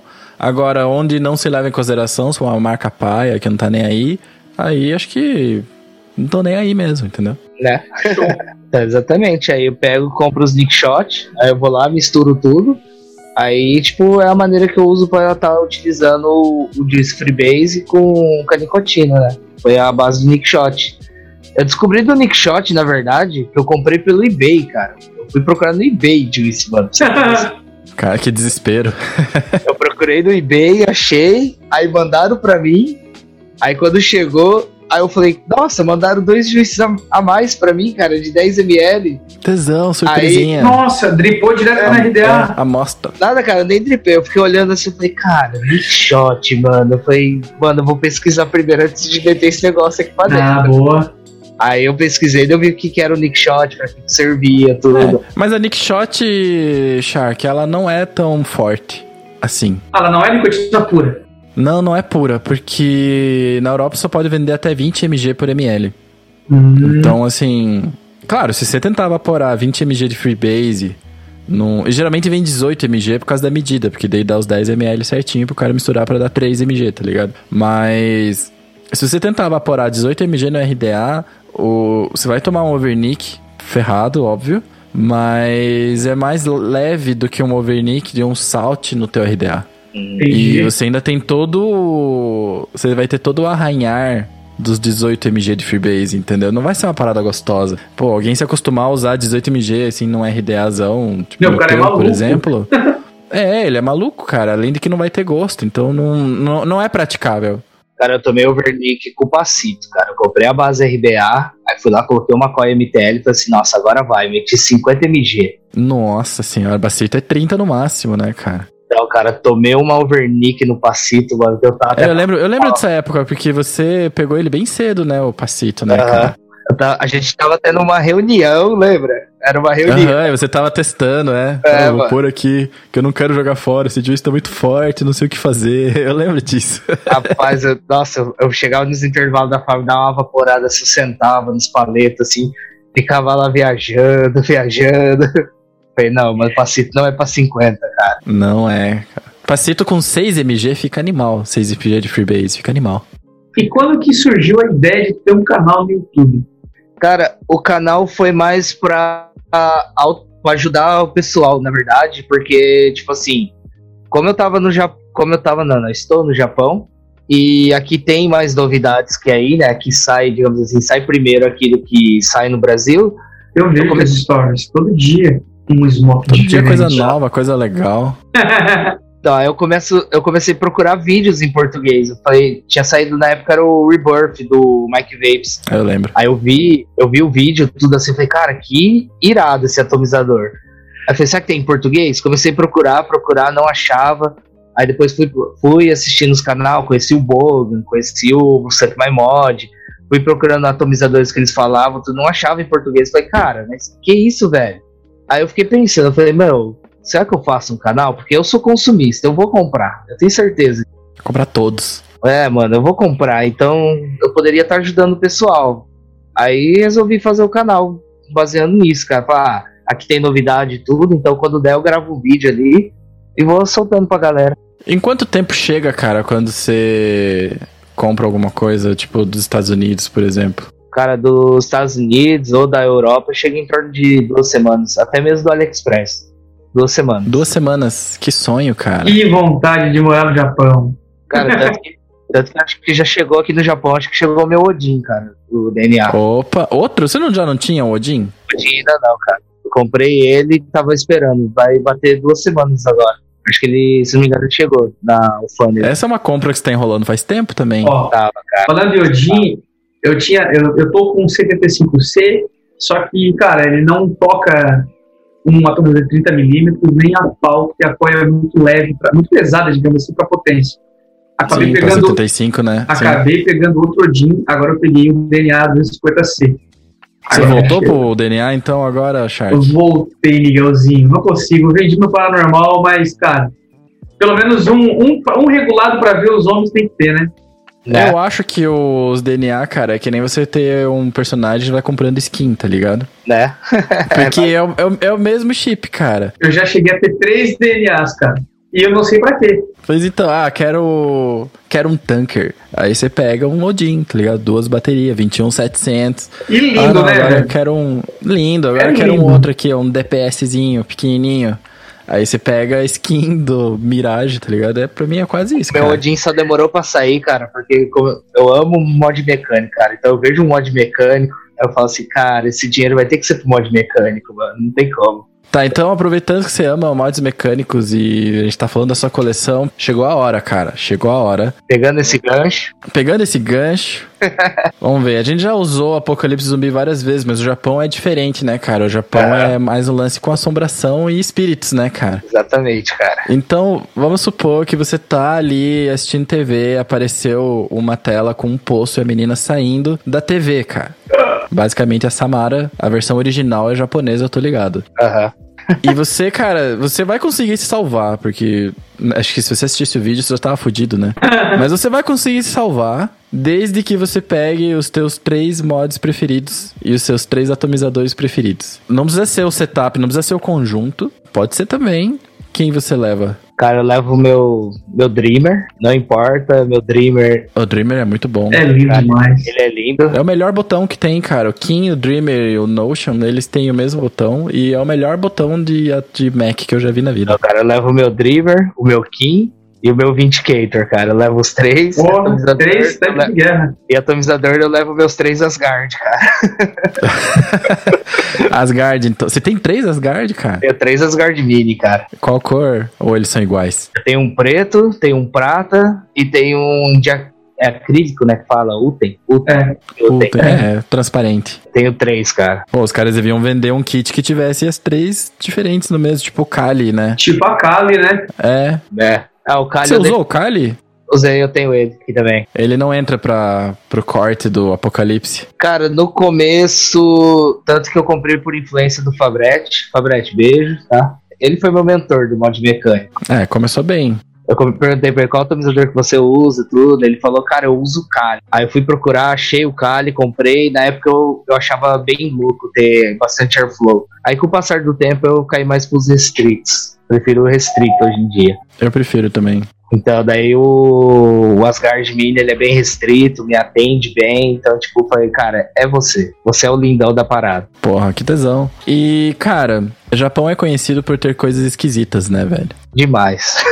Demais. A bizarrice japonesa, ela é uma parada que transcende fronteiras. O que, que você já viu de Juice, cara? Louco aí. Não precisa ter experimentado, porque tem coisa que não dá vontade mesmo. Mas o que, que você já viu, cara, de coisa diferentona que tem no Japão e que você acha que não tem em outro lugar do mundo? Eu já vi, mas não comprei por também por, pela questão de, tipo assim, cara, não tenho coragem de utilizar, não vou gastar meu dinheiro com isso. Eu vi juice de yakisoba, vi juice de margarita, da pizza, vi, Da ju pizza. vi juice de peixe, é, tipo, seria, Nossa! seria aquele peixe assado, assim, no palitinho, bem, bem japonês mesmo, né? O cara mora na montanha, lá do lado do rio, pescou agora, enfiou no palito e jogou ali. Vi juice de hambúrguer, mas nunca tive a curiosidade. Esse eu teria dinheiro de Juice comprar. salgado? Não, cara, eu não ia comer um juice. Cara, sabe por quê? Eu vou te dizer, Shark, o sabor é importante, Exato. mas sei lá, cara, bota um hambúrguer num liquidificador e toma. Eu acho que essa é a experiência de tomar um juice, de usar um juice de hambúrguer, cara. Também, É cara. horrível, deve- eu imagino que deve ser horrível. É, fica aquela curiosidade de você falar assim, cara, será que o negócio é salgado? Será que de bacon? Cara, então, fica aquela ideia, né, cara? Você fala, "Não, mano, Eu não vou gastar com esse dinheiro aqui. Se eu posso comprar um Dia Monster, eu posso comprar um Nest, deixa, deixa, deixa. Melhor comprar. É, é o mesmo dinheiro, né, cara? É, É. o mesmo dinheiro.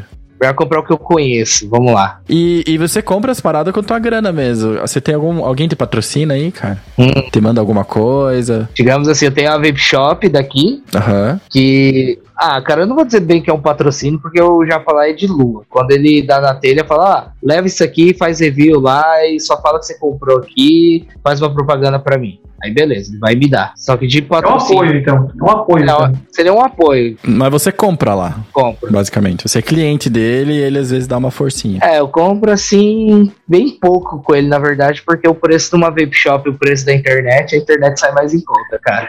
Tá. Aqui é igual, é igual a gente pegar assim no Brasil, por exemplo, a gente vai na loja do Ricardo, vai lá ver, PlayStation 4, tá. Eu não sei quanto que tá o preço do PlayStation 4, quanto tá? Tre- Do 4, é 2,5. Tá caro? Tá caro. 2,5. 2,5.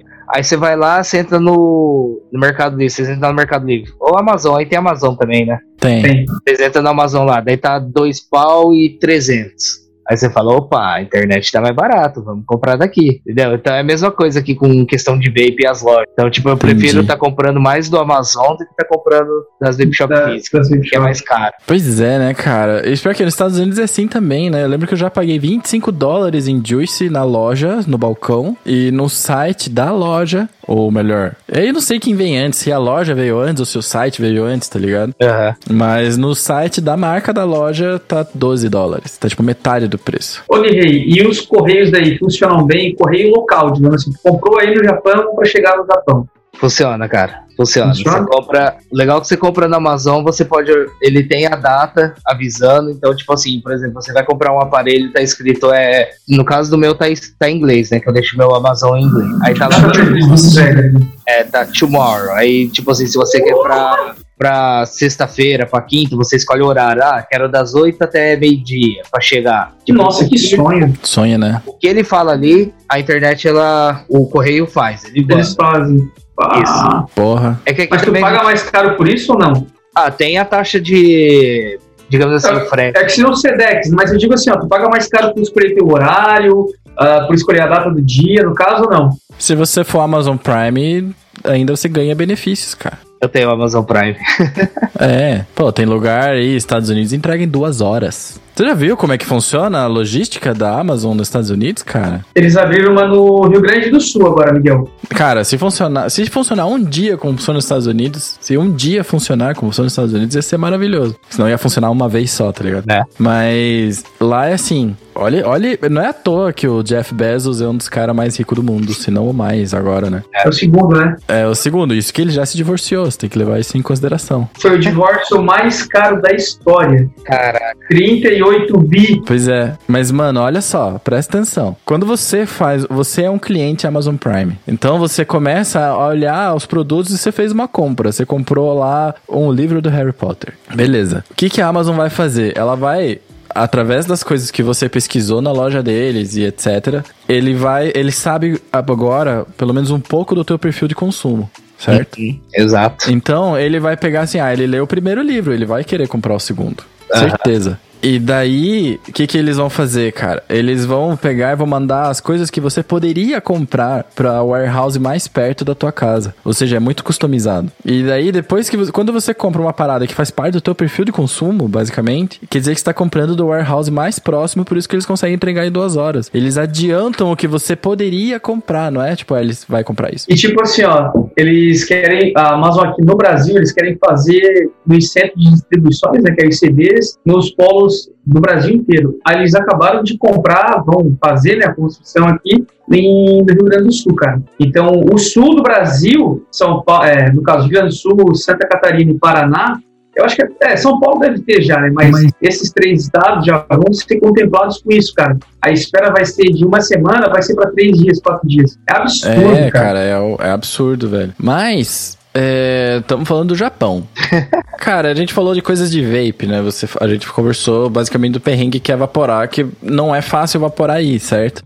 Então você tem limitação na nicotina, você tem juices com sabores esquisitos, você, mas é fácil de comprar aparelho. E agora, cara, o que que, o que que tem no Japão que fala pra você, cara, vale a pena morar aqui? Segurança, cara. Segurança. É, tanto assim que eu penso por eu ter um filho pequeno, então, tipo, eu me sinto seguro com ele andando na rua, tudo. Lógico, tem, tem violência em todo lugar, tem, mas o Japão é bem mais controlado. Segurança, é, você trabalhar e, não digamos assim, ser reconhecido, mas o seu trabalho vale a pena o dinheiro que você recebe. É bem remunerado. Mas é suado, né? É, É. suado, né? A gente tava falando isso, né? Como é que é a rotina de trampo aí, cara? Cara, tipo, a, a rotina é pesada, mano. Você levanta cedo, tipo, depende da fábrica que você entra. Tem fábrica que entra 6 da manhã, 7 da manhã, 8. Caralho. Aí você trabalha até 7 horas da noite, 8 horas da noite. É 12 horas a jornada aí? 12 horas, cara. Cacetada. E quanto tempo de pausa? Você falou que você tinha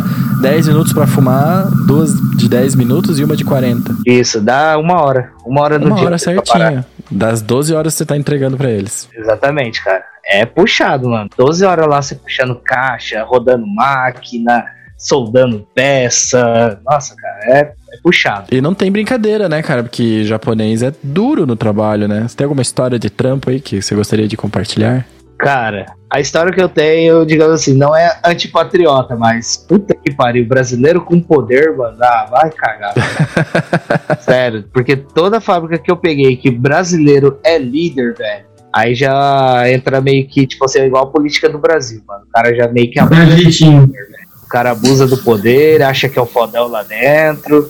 De fato ele é, mas, porra, mano, olha um pouco pelos seus conterrâneos, né, cara? Todo mundo tem família, todo mundo tá passando a mesma coisa que o cara passa, né, cara? Então, tipo, ajudar de vez em quando, ser mais humilde. E a única diferença é que ele ganha um pouco a mais. É, então, ser humilde, cara. Todo mundo tá morando fora e tá em outro país também, cara. Então, tipo, pense mais nas pessoas. Solidariedade. Hashtag. E, cara, eu acompanho várias coisas do Japão, porque sim. E eu sempre vejo que os japoneses, o padrão do japonês é que ele é muito conservador e muito racista, cara. Como é que é isso, velho? Cara, aqui, tipo assim, é engraçado porque quem move as indústrias é os estrangeiros. Querendo ou não, cara, o japonês não gosta de trabalhar, mano. Japonês de fábrica, O japonês gosta de cobrar o trabalho, mas não de trabalhar. é, mano, o cara entra 8 horas da manhã igual você, ele quer sair 5 horas da tarde, que é, digamos assim, as 8 horas trabalhadas, então a gente fala que seria o TADE, né? Que é, tipo, igual Aham. Você vai pra loja, aí no Brasil, entra 8 horas, sai 6 horas da tarde, acabou o seu dia, pronto, você vai embora. Uhum. Aí quem faz as horas extras é os estrangeiros, porque a gente quer money, a gente quer grana. Ah, Ah, mas então, então é a, uma então a rotina normal. Não, mas então a rotina normal do japonês já é diferente da rotina normal do imigrante. Já, Mas Aí- por opção ou por obrigação ainda? Por opção deles, no caso, né? é a opção deles. Aí os caras vão embora, você tem que fazer o serviço que sobrou lá, tudo sozinho, pá. É, quando o Japa tá lá dentro também não muda muita coisa. O cara te ajuda numa coisinha ou outra ali, mas é meio que inútil. Aí, Evadiu? é, vadio pra caramba, morcegão. É mesmo? Aí, tipo assim, aí tá, você tá nisso, trabalhando mais que eles, você tá movendo a indústria deles. Tá, você tá sendo pago, mas você tá movendo a indústria do Japão aqui, você tá ajudando o país. Você paga impostos igual o japonês paga. Você tem, você tem isso, você paga imposto de carro, paga imposto de residencial, você pa- paga tudo. Aí na fábrica, mano, a cada seis meses, o japonês ganha um bônus. Eles ganham um bônus, é, é, praticamente, ele vai ganhar o salário do mês, mais outro salário, que seria um bônus a cada Tipo um seis meses. PLR aqui no Brasil. A né? gente chama de décimo terceiro. Então, eles ganham a cada seis meses. Os estrangeiros não têm direito a esse bônus. A gente não Que ganha. merda! Porra. Mas é o cargo. Mas assim, é, os estrangeiros têm um cargo diferente ou é apenas a origem que mudou, tá ligado? É, praticamente isso. Tipo, você trabalha igual a eles, mano. Até mais que. E você não tem o direito desse bônus que eles ganham. E tem japoneses na linha com vocês ou não? Tem, Que cara. ficam na linha de produção? Tem, E tem. eles ganham. Eles ganham, você não. Ah, vai se fuder. E você Porra, tá fazendo Japão. mais coisa que ele. Você tá trabalhando mais que ele, você tá rodando a máquina mais rápido que ele, tá produzindo mais rápido que ele. E você não ganha nada, mano. Você só Ou ganha seu seja, a- essa parada do japonês ser bem racista começa aí já. Já, Tipo, você não nasceu aqui, então você já ganha menos dinheiro. exato. Você não tem Caralho. necessidade de ganhar esse bônus. Você não precisa. Você ganha. Pode ser que a nossa hora, assim, trabalhada vale mais que a dele. Tudo. Falam que o brasileiro é a, é a etnia mais cara que tem aqui no Japão pra receber. Ah, é? Só que, tipo assim, pô, mano, a gente também gostaria de ganhar esse bônus, né, mano? A gente também soa, que a gente se machuca. Vocês fazem por merecer, né, cara? Vocês não estão parados, né? Mas e daí? Vale a pena fazer esse, esse trampo todo? Vale a pena? Você voltaria pra trampar no Brasil? Cara, eu tenho, eu tenho um sonho de voltar pro Brasil. Se um dia, por algum milagre, assim, sei lá, aparecer uma oportunidade legal pra mim, tá trabalhando no Brasil, voltar, poder crescer meu filho no Brasil, eu voltaria, cara. Saudade da terrinha. É legal viver tudo fora, mas aqui não é minha terra, né, mano? Mas, ô Rei, aproveitar essa pergunta do Miguel e emendar uma tão boa quanto, né? Ah, o que te levou a morar ali, velho? Do nada eu saí do Japão, vou, do Brasil, vou morar no Japão. Que teus pais foram, né? Mas eles tinham alguma oportunidade foda, uma coisa assim, ou eles também foram tentar a vida? Ou tu foi pequeno já pra ir? Foram- eles foram é, tentar a vida aqui no caso, que a gente era dono de locadora no Brasil. Aí, com a entrada da pirataria, não que eu ache ruim, mas eu agradeço hoje em dia porque eu também mexo com computador aqui e tal, né? Então a gente agradece Sim. a pirataria. Obrigado, Torrent. E meio que ferrou também o pessoal que investiu em locadora, né, cara? Foi foda, né? Pois é, e, depo- e depois veio Netflix e etc, etc, né, cara? Vocês saíram na hora certa. Meio que ferrou com, com a locadora do meu pai, tava caindo o rendimento, tudo. Meu pai falou, assim- resolveu vender tudo, aproveitar que ainda tava numa época boa ali, vendeu tudo e falou: ah, vamos juntar as coisas, vamos embora pro Japão então. Aí eu vim na curiosidade. Eu peguei, peguei carona no barco desse, falei, ah, vou pela curiosidade, eu gosto de Japão tudo. Aí Há cheguei. quantos anos faz aí já? Mais de 10 anos já. Aí trabalhando aqui tudo, tipo, molecão, trabalhava, saía do trampo, você ainda tá novão, né? Então, tipo, você tá forte ali, você Você aguenta ainda, né? Aguenta, né, cara? Aí você saía do trampo, você ganhou dinheiro, mora com os pais. Aí você tinha uma porra de dinheiro, fui lá. No meu primeiro salário, eu lembro, cara, eu comprei a Sony, uma TV de 32 polegadas, Aham. e comprei o PlayStation 3, mano. Porra. E sobrou grana. E sobrou grana ainda pra sair, Pô, mano. esse aí já é impossível aqui, Aí né, comprei um carro, comprei uma moto. Num salário só, você mandar uma TV e um videogame, mano, aqui é impossível, cara. É impossível. É só se tu parcelar isso. 30 É, o PS3 era lançamento na época ainda, né? Então imagine, cara. Comprei os dois. Aí aqui tem o feriado de. Era maio? É, feriado de maio. Março ou maio, cara, que é o feriado. De uma semana, de descanso. Aí eu peguei e falei, cara, pra esse feriado, tem a TV, tem o videogame, o que, que eu compro? Aí eu comprei o God of War Collection, Boa. é, zerando o God of War. Massa, certíssimo, cara. certíssimo. Você tem que jogar o God of War do Play 4, cara, que vai rodar no 5. Então, cara, aí, come- aí, tipo, foi meio que nessa, nessa ida, assim. Daí eu peguei e falei, preciso do celular. Fui lá, vi como é que funcionava, peguei um celular com internet. Falei, caraca, velho. Depois fui tirar a carta de motorista, comprei um carro. Falei, porra, cara, é muito fácil as coisas aqui. Só que rala, né, mano? Pois é, a gente tava falando, né, antes de começar o episódio, né, de quantos dias você precisa trabalhar pra comprar as tuas coisas. Pra comprar, como é que é? Você ganha, você recebe mensalmente ou é tipo quinzenal? É igual aqui ou não? Salário por mês? Você recebe por mês, só que, digamos assim, você conta as suas horas trabalhadas. Cada uma hora de serviço tem um valor. Então, tipo, você até entra das 8, às 8 horas trabalhada,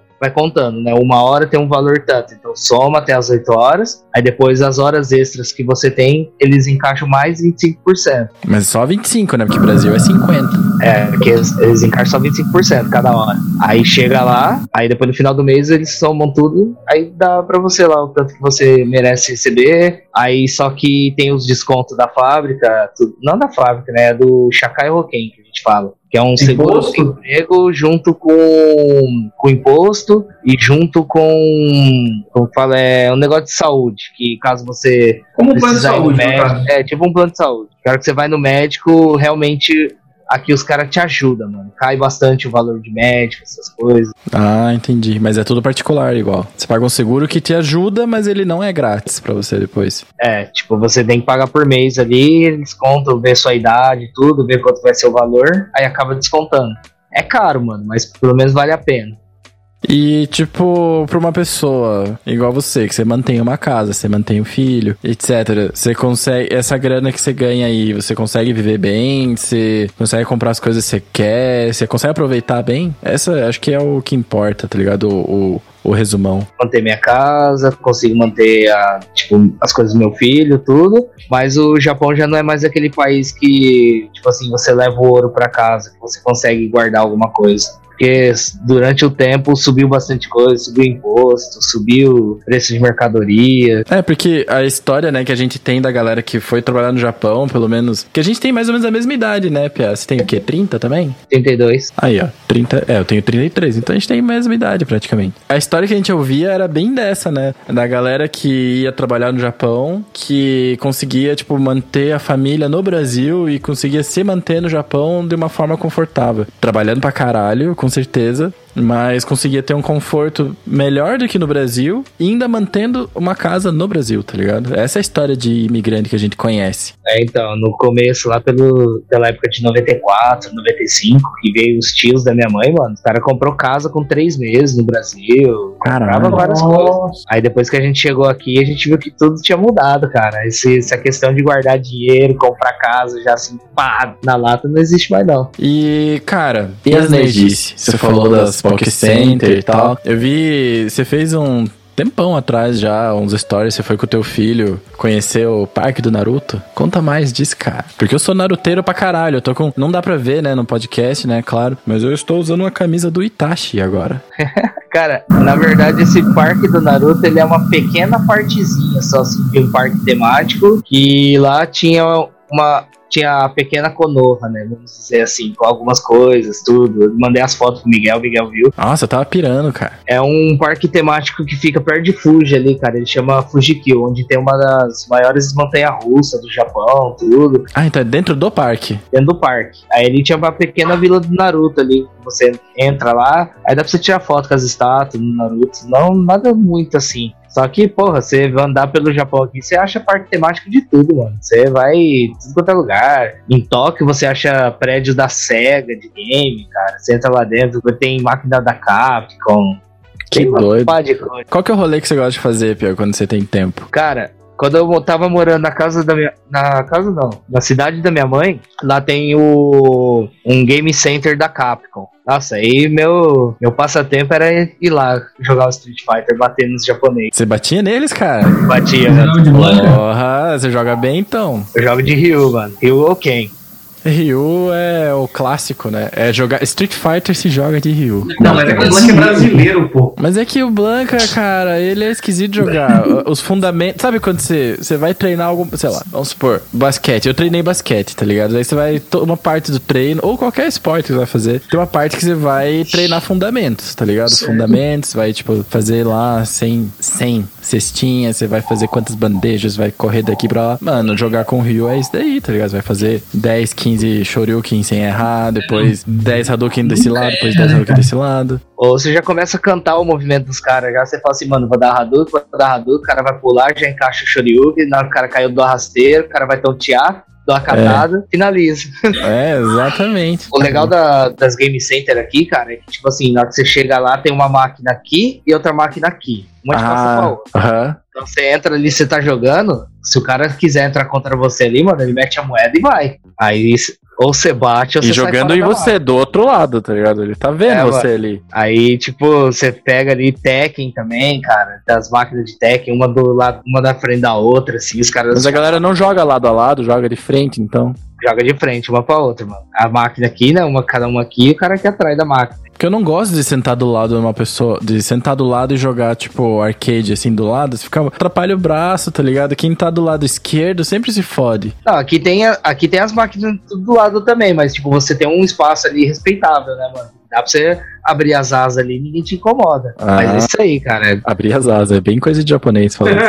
é, é coisa de brasileiro, pô. Abrir é. a asa, não os Ou braços pegar, Tirando isso aí de bater no street tudo, jogar um Initial D de corrida. Não sei se vocês conhecem Initial D. Hum, Initial D eu conheço pelo desenho, pelo anime. É, ah, tem, tá. aí tem as, tem as máquinas de drift também para você jogar. Você vai lá, pega os, os carrinhos do anime pra jogar. Tá ligado Velozes Furiosos Tóquio, sei lá, o, a parte japonesa Velozes... É aquilo lá, só que é um anime. É, cara. Uhum. Cara, tem Mario Kart em carrinho, assim, de verdade. Assim, Caralho. ali, Porra, tu senta no negócio. Você senta ali no bagulho ali e fica, mano. Você vai correndo com o carrinho, o pessoal do lado ali, você bate na buzina pra soltar os bagulhinhos e tal, velho. Que massa, na buzina, cara, que tesão. Cara, aqui é a terra do videogame. Você já chegou a ver alguém destruindo os outros no Street Fighter, jogo de luta, coisa assim? Que eu sou muito fã da cena japonesa de jogo de luta. Já, já vi nego jogando bem, mano. O cara, assim, que joga bem pra caramba, que tá aqui no Japão também é meu irmão, mano. Meu irmão era. Ele jogava no Super Nintendo, ele tinha que zerar tudo em Perfect. Ele botava a pinta lá, ele tinha que zerar em Perfect, tudo. Aí quando ele morria, resetava o jogo e voltava. Desde o começo. Porque, cara, tem um monte de japonês que eu pago muito pau, cara, que joga no, na. Que joga, né? Que joga jogos de luta, né? Tipo, tem o Daigo Mehara, que acho que todo mundo conhece. Todo mundo que joga jogo de luta no Japão deve conhecer. O Miguel, ele, Miguel, ele dá referência nesse cara aí, do, do jogador do Street Fighter. Ele é o primeiro pro player que existiu no mundo, cara. Ele é o primeiro cara que ganhou um patrocínio. Ele é o primeiro cara que apareceu, assim, tá ligado? Que fez da vida dele ser um jogador profissional de videogame. E ele é do Street Fighter. E ele ainda joga. E ele ainda é um monstro, tá ligado? Isso que eu acho foda. Tem o Tokido, tem o Momoti. Cara, tem muita gente que joga muito. A cena do Japão de jogo de luta é como, sei lá, como se fosse os russos no xadrez, cara. É um negócio absurdo. Porra, os caras são monstros, hein? Aí, aí fora isso aí é pegar bichinho na máquina. Cara. Você vai lá nessas game center, tem as máquinas de catar bichinho. Não é igual essas exposições do Brasil, que você vai lá, gasta 10 real, não consegue pegar nada, mano. Aqui não, aqui você pega. Ninguém é, né, bicho? Você sai regado, então, de coisa. É, você pega a miniatura do Naruto, você pega a miniatura do One Piece, você pega a miniatura de One Punch, cara. Você acha tudo dentro da máquina ali pra pegar, velho. E dá pra pegar. E dá pra pegar. Miguel, Miguel, cara, Nossa, Pia, eu já tenho um monte de coisa inútil aqui. Eu ia ter muito mais. Compras inúteis, Nihei. Qual que é o seu top, top 3 de compras inúteis? Que você só viu e falou, não, top 3 é muito, top 5 de coisas inúteis que você comprou no Japão, que fala, cara, que se foda, é meu dinheiro, esse aqui é legal e eu quero. Cara, miniatura, mano. Miniatura de anime, velho. isso, aí é, isso aí é foda, cara. Você isso é que tu gasta sem dó.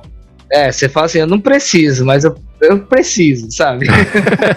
não preciso, mas eu preciso. É, mano. Depois, é, camisas de anime, coisas assim referentes, né, cara? Você acha lá, você vai nas lojas, você acha. Igual agora aqui no Japão tá fazendo bastante sucesso o Demon Slayer, né? Então, tipo, onde você vai, você vê roupa. Então você tem que comprar, né, cara? Você vai, vai andar assim na rua com uma camisetinha do Tanjiro, do Zenitsu, ou do Dragon Ball. Tem várias camisas do Dragon Ball, blusa. E é bem, é, é, bem visto, porque, tipo, aqui no Brasil, você bota uma camiseta do Goku, assim, a galera que é nerd pira, mas só. Tá ligado? É capaz de te olhar assim, nossa, o cara assiste desenho ainda. É, não cresceu. Cara, aqui no Japão também tem essa, digamos assim, essa esse preconceito besta, né, cara? Aqui também tem, mano. O pessoal também olha pra você e fala, ih, olha lá, cara, é nerd. É, nasceu aí as paradas, não sei o que os caras estão falando. É, otacão, mano. É, é, é, pra gente que vem do Brasil, todos vocês são otaku, sai fora, não tá. É, mano, é mais ou menos isso aí, cara. Tem os otaku aqui. Mas daí os otaku aí são hardcore. Ah, aqui é, né, cara? Aqui tem cara que coleciona figurinha de banda. Ah, como seria? Não é banda, seria grupinho de mulheres que dançam e cantam, né? Tipo K-pop, só que J-pop. É, tem, a, tem um que chama AKB 85, AKB. AKB é algum número lá, cara, que quer dizer Akihabara e, o, e esse número. Akihabara é um, É um bairro, né? é um bairro de Tóquio, que é onde tem vários eletrônicos, tudo ali. é- Ali é a parte eletrônica de Tóquio. Essa parte de K-pop e J-pop, que, que quer dizer uma Ó, coisa quer dizer o outra? K, o K é de Coreia, de Coreia, e o J é de Japan. Tem uma dor de cotovelo interna de que o J-pop e o J-rock é bem mais legal e merecia ter feito mais sucesso do que o- a versão coreana, mas deixa os coreanos lá com o J com o K-pop deles. É preconceito isso, cara, porque, mano, você assiste o anime, você guarda lá a música de abertura do Naruto na cabeça. É J-pop, é J-rock, É. cara. Ainda mais Naruto, cara, porque Naruto não fazia trilha, de, tipo o Dragon Ball fazia. Ele pegava as músicas porque estavam bombando, então tipo é mais legal ainda, cara. Ele apresentava música pras pessoas, não só a abertura, tá ligado? Bleach também, cara. Bleach Porra, também Bleach. apresentava. Acho que Bleach e Naruto foram os primeiros a fazer isso, será? Cara, acho que foi. Foi, uns, foi um dos animes, assim, que foram mais nesse ponto, né? De pegar música, assim, com banda, essas coisas mesmo. E Fazer clipe, pá, assim, é, eu acho isso animal. E mesmo assim o K-pop ficou mais famoso. Se fuder. é que fala que são mais bonitinhos, né? Os coreanos. São mais altos, né? É, cara, é que passam um raio gourmetizador, né, na Coreia, né, cara? Que. Japão, na verdade, cara, que é todo mundo. Todo mundo é Playmobil, tá? Pra quem é mais velho. Pra quem é mais novinho, vamos dizer que é Lego. Todo mundo é Lego aqui. É mesmo, todo mundo é baixinho. O É, só- japonês é baixo? É. Cara, tem os baixos, tem alto também, só que a questão do Lego Playmobil que a gente fala é porque, tipo, cara, é praticamente todo mundo igual, mano. Só muda a peruquinha na cabeça, velho. Só muda a peruquinha. Você só troca o cabelinho, põe um rosa, põe um verde ali, um preto. E é por isso que os caras têm cortão louco de cabelo, inclusive, pra fazer uma skin melhor, tá ligado? É, mano, os caras ficam diferentes ali, mas é, é basicamente você catar, começar a jogar um joguinho, o player é igual. Aí você só vai botando as skins na pessoa. Mas tá ligado que eles falam a mesma coisa da gente, né, cara? Que a gente é tudo igual também, né? A gente, digo, o ocidental. Porra, mano, vai ali na cidade do Shark aí, ó, quando tiver um, um Oktoberfest da vida aí, os caras são tudo igual, velho. Tudo igual, mesmo cor de cabelo, mesmo porte. É, é tudo igualzinho, cara. Eu vi pelo Shark, todo alemãozão assim, olho azul, loiro, né, cara? Eu vi pelo Shark, assim. Esse atributo eu não tenho de olho azul. É, ele Mas meu filho veio. Meu filho veio de Verde, cara. Galegão de Rio Verde. Olha lá. A mãe dele, né? Salvou, né? Pô, a mãe salvou. Ainda bem. Ainda bem, né, cara?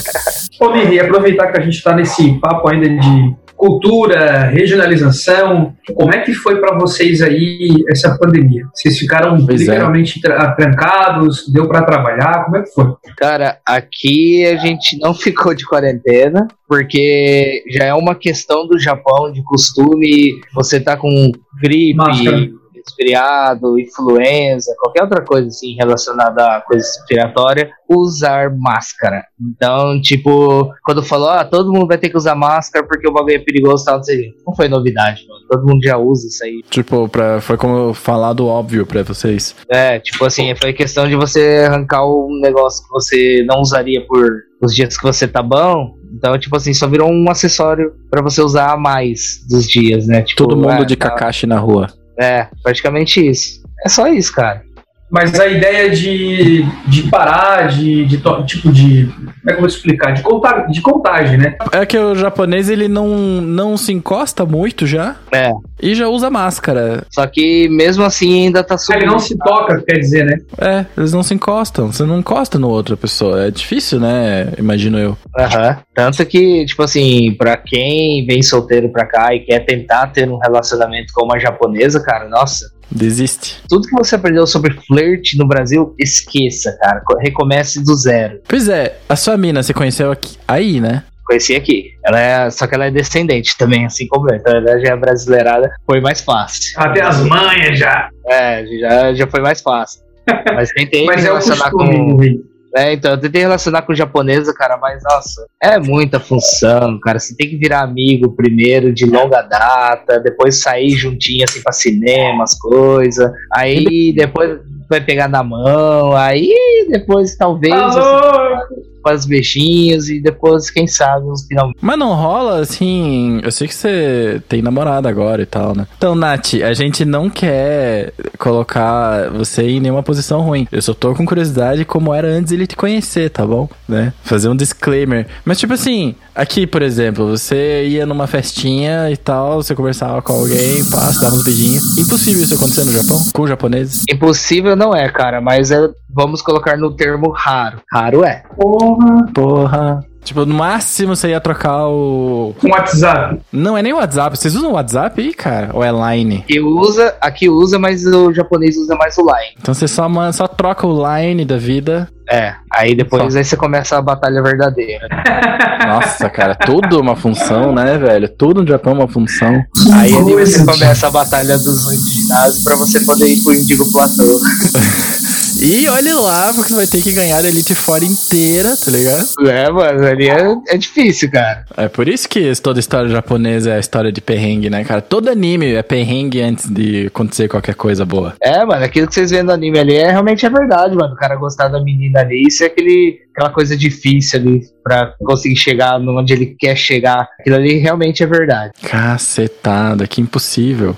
E ó, pra gente fechar o episódio, pra gente fechar o Vaporacast, a gente sempre faz isso agora, que é deixar uma recomendação de qualquer coisa que você consumiu, assistiu, o juice que você usou, tá ligado? Uma, alguma coisa que você gosta, que você vai recomendar, ou que você assistiu recentemente. Vou dar um exemplo. O melhor jeito de fazer é, é começar antes, e eu sempre sou o último, né? E aí, vocês roubam minhas ideias antes. Então, ó, a, a recomendação minha, eu vou começar hoje, e daí quem vai fechar, não sei, vai tirar no para o ímpar. A minha recomendação Vaporacasts, pra vocês assistirem nessa semana, eu sempre boto série, né? Eu vou Vou ler alguma coisa, vou fazer alguma mídia diferente qualquer dia desse pra poder recomendar uma coisa diferente. Mas eu comecei a assistir uma série no Netflix que é um documentário, mas é um documentário não desse tipo que só quer. Ele quer te mostrar alguma coisa, né? Uma sociocultural. Chama Inacreditável Esporte Clube. É animal, cara. Por quê? Qual que é a pira? É. Como que. É, basicamente, tem esportes que são muito específicos e muito raros que só acontecem em alguns lugares do mundo, certo? O primeiro que o episódio que eu assisti, por exemplo, é a roda de queijo. Os caras vão numa colina alta pra cacete, alta para um cacete, cuja inclinação é 45 graus, ou seja, se você dá um pulinho errado, a gravidade não te ajuda mais, vai te jogar pra frente. E aí eles fazem uma galera, eles jogam uma roda de queijo, uma roda grande, assim, tipo uns 40 centímetros, um discão assim de queijo,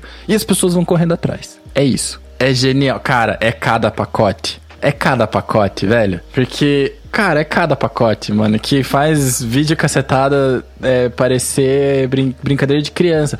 Isso aqui é perigoso pra caralho, é uma parada proibida. Mas a própria polícia organiza, tá ligado? Porque sabem que vão estar tá lá. Ninguém vai pra cadeia por causa disso, porque acho que quem cai e se machuca já se fodeu o suficiente. Então tem ambulância, tem coisa, mas é um evento proibido. E aí que eu, a série acompanha uma menina que foi três vezes campeã. Chegou três vezes nessa linha. E, cara, é uma parada assim, que dura, tipo, alguns segundos só. E ela tá tentando a quarta. Ela tá querendo saber se vai na quarta, porque na última tentativa dela fazer a quarta. Ah, isso é o recorde mundial desde que se conhece por gente. Ninguém sabe a história do negócio, ninguém sabe quando começou, só que todo mundo faz aquilo desde sempre. E só uma, só uma vez uma mulher conseguiu três títulos e ela queria o quarto. E ela tinha quebrado o ombro, cara, de um jeito que não dá para acreditar, tá ligado? Mesmo com tudo e mesmo fazendo coisa, ela tem tipo um calombo, assim, clavícula e tal, que ela caiu de cabeça, assim, no chão. A guria é pequenininha e tal, sai rolando facinho, a guria se quebrou inteira. Daí ela tá meio com medo, né, de, de ir ou não ir nessa outra vez. Acompanha uma menina que tem 17 anos, que é campeã do uphill, que, tipo, ó, pras crianças, em vez de descer, então eles sobem o morro, tá ligado? Cara, é muito louco. E aí eu fiquei vendo, cara, porra, tem esse da roda de queijo, tem a da pimenta, tem um campeonato de penteado, tem de ioiô, que de ioiô pra mim é um esporte mesmo. Eu já fui em campeonato assistir. Não, não, era pra ser olímpico esse Kyo pra fazer os bagulho, pai. Podia ser. No Brasil, os dois caras, pelo menos na época aí, 2010, assim, da vida, os designers barra grafiteiros mais fodas do Brasil, eles eram, eles eram atletas de ioiô. Fizeram até exposição no Museu do Olho aqui em Curitiba e tal. Titi Freak. Cara. Mas enfim, essa é a minha recomendação. Vamos para minha recomendação, então. Já que o Miguel deu essa recomendação, eu só dou aquelas recomendações que vocês sabem que aqui. É, da última vez você recomendou. Penúltima vez você recomendou um filme de chapado, né? Stitch Chong. É. O último, eu recomendei. Agora o último agora. Ah, recomendei o, o Viva. A Vida é uma, a vida festa, é uma festa. Da nossa querida, da nossa querida Karen, que fez dublagem da vida. E hoje eu vou recomendar completamente o inverso disso. Uh, pra quem tem Amazon Prime aí, ó. Homens. Cara, que série bizarra. Para gostar, Rafael, Rafael Portugal, eles encabeçam literalmente essa dupla. Essa dupla. Ah, eu vi propaganda disso aí. Imagine você, é, isso vai ter mais sentido pro público masculino, mas o feminino pode, pode ver que vocês vão gostar também. Ele é um humor uh, mais. Uh, ele não é pejorativo, mas ele, ele tem a sua pitada de humor e realidade do homem. Isso é, é fantástico porque a gente se vê ali na, na tela. Então, é bem bacana, assistam. É, homens, eu só vou pegar certinho o nome aqui, mas é homens. E fala sobre as dificuldades do homem quando ele tem algum problema sexual. Isso é muito foda. Que beleza. E rola com todo mundo, né, cara? Problemas sexuais rolam com todo mundo. Todo mundo que transa sofre, eventualmente. Ou vai e sofrer. E o nosso amigo é Homens. O nome da temporada é Homens. Então é Rafael Portugal, Fábio Porchat, Gabriel Luchar, Mia Mello. Vai ter também o Rafael, a Cíntia e, claro, o Rafael Portugal. Ele faz. Uh, eu não sei como é que a gente vai poder falar isso num podcast, mas ele faz o, o, o genital masculino, literalmente. ele, ele é o genital masculino. Só que é o Rafael Portugal, então o cara sabe ser uh, um pênis humano muito engraçado, cara. E você, Nirei, o que nos indica aí? Cara, eu indico. Todo mundo fica em casa dormindo. Está no pó da gaita, né? Pra, pra, pra, ficar claro, a gente tá gravando aqui. Agora... Nossa, Pia, desculpa, agora são três horas da manhã já pra ele já. Não, sem problemas, cara. Eu acho que é, é sábado. Não é sábado, mas é sábado. o dia só muda quando eu durmo. é bem. isso aí. Cara, pegando o gancho. Cara, adorei falar isso, cara, do Shark. Pegando o gancho, cara, do. e voltando lá atrás, assim, aperta a tecla e volte lá atrás, escute o Miguel quando ele falou do basquete assista o documentário Last Dance, cara. Ah, é foda, Nossa, né? Nossa, me arrepiei agora. Do, do Michael Jordan, cara. É pra foda. quem gosta de basquete e ama Michael Jordan, cara, sensacional o documentário, velho. É muito foda. Porque não é só sobre ele, é sobre a época inteira, cara. É sobre. É um documentários que fala dos anos 90, basicamente. E aparece todos os caras, mano. Spud Webb, aparece o Charles Scott Pippen. Scott Pippen o técnico lá do. Do Bulls, isso. Pô, e, e, aparece outros jogadores, cara. Tem até Kobe Bryant falando. Tem. Não, ele, pega, ele, ele fala, né, o técnico do, do, Chicago Bulls, né? O cara foi contratado pra última temporada e fala assim pros caras, esse aqui é a última dança, né? O Last Dance, pra ganhar o um campeonato mesmo. Fala, nossa, é foda, cara. Nossa, é, é muito foda. Baita, baita, baita indicação é. mesmo. Ah, eu, comprei, eu comprei um tênis de basquete por causa disso, inclusive.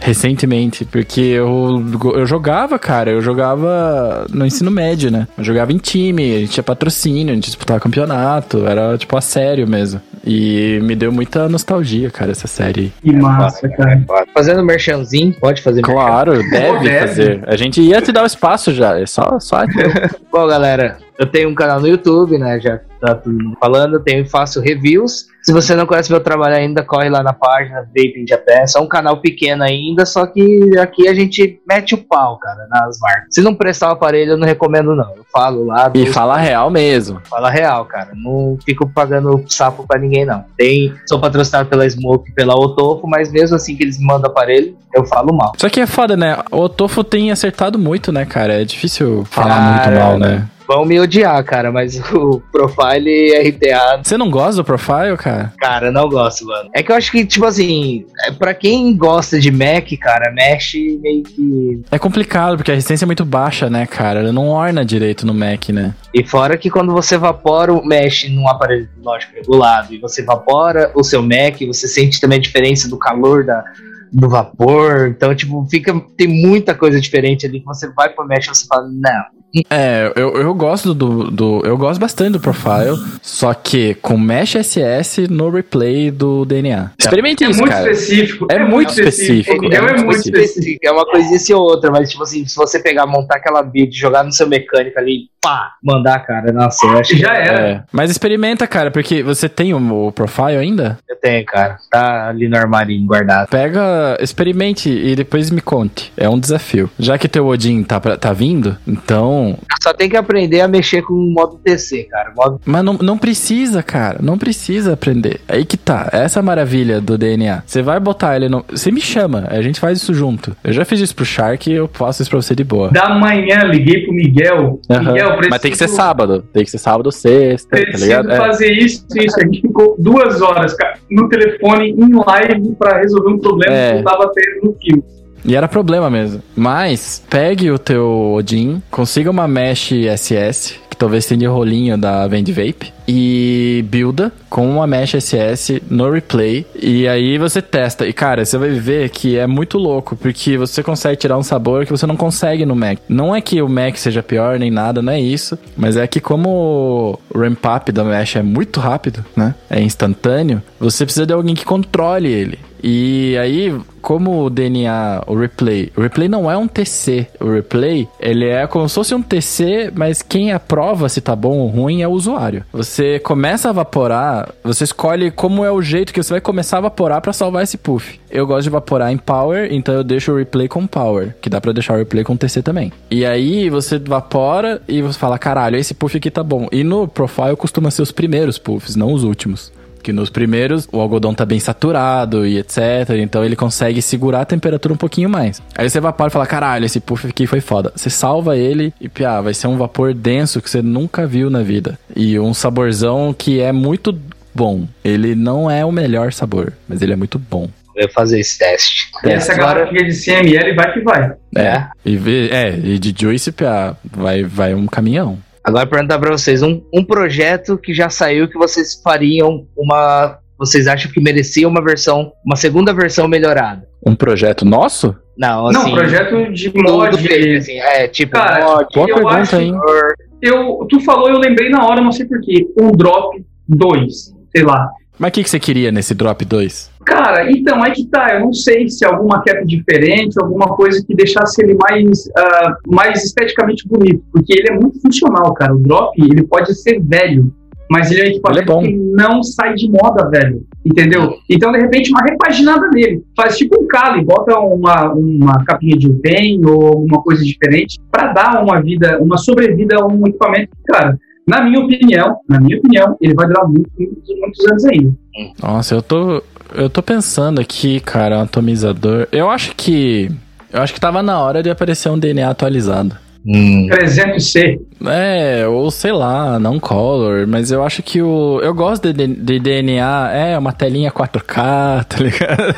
que conecta com o celular. Eu acho que tá precisando, cara. Já tá muito. Pô, cara, mas ó, bota aí o, o aquele software do Vendivape Swell, que agora é o mesmo que tá. O chip mesmo, que é o mesmo que tem no Pulse 2. E é do caralho, ele é bonito, ele é funcional, ele conecta com o celular. Porra, cara, ele é muito bom. né? E o Pra DNA que. o Spell aí, tem review no meu canal, corre Pois lá, é.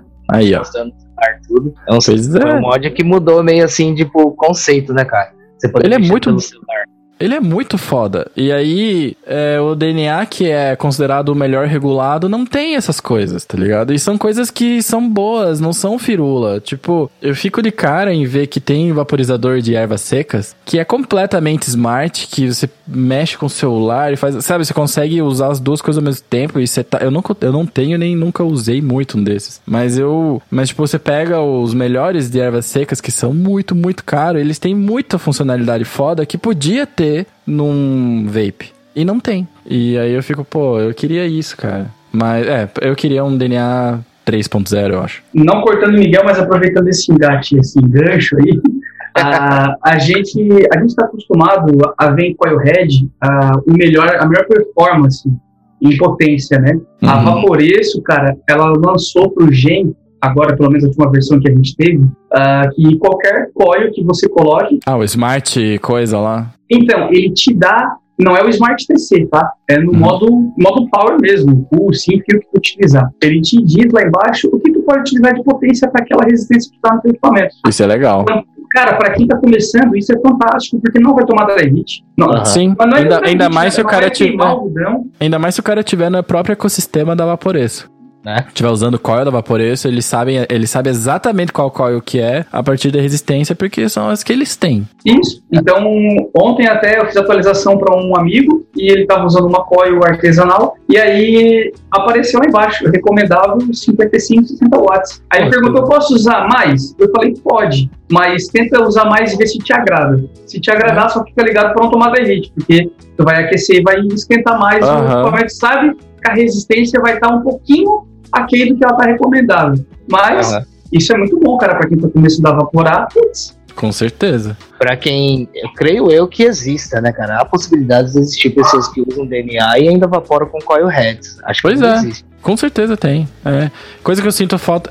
Sinto falta que o DNA fa- que não faz e acho que deveria fazer é curva de potência também. Não tem curva de potência no DNA. E poderia ter, cara. Porra, imagina uma curva de potência com o replayzinho ainda. Pra... O replay meio que faz isso, porque ele, co- ele copia, né? Ele salva o que você gostou. Mas aí você vai ter que ficar. Enfim, queria muitas melhorias. Da questão da coil head do mod DNA, a Otofo ela pegou isso aí, né? Pra quem tá querendo usar uma coil head modo TC, eles fizeram para aquele aparelho Next Mesh lá, o aparelho não, né? O atomizador subon tanque deles. Tem a coil de SS, que você tem a possibilidade de estar usando uma. modo PC. Ô, eu vou dizer, cara, Coil Head com modo TC, eu acho que é uma parada que ajuda muito as pessoas, cara. Porque. Nossa, assim, É. da- do DNA, quer um DNA, mas não quer sair da coil head, cara. Acho que seria uma boa pra pessoa estar experimentando.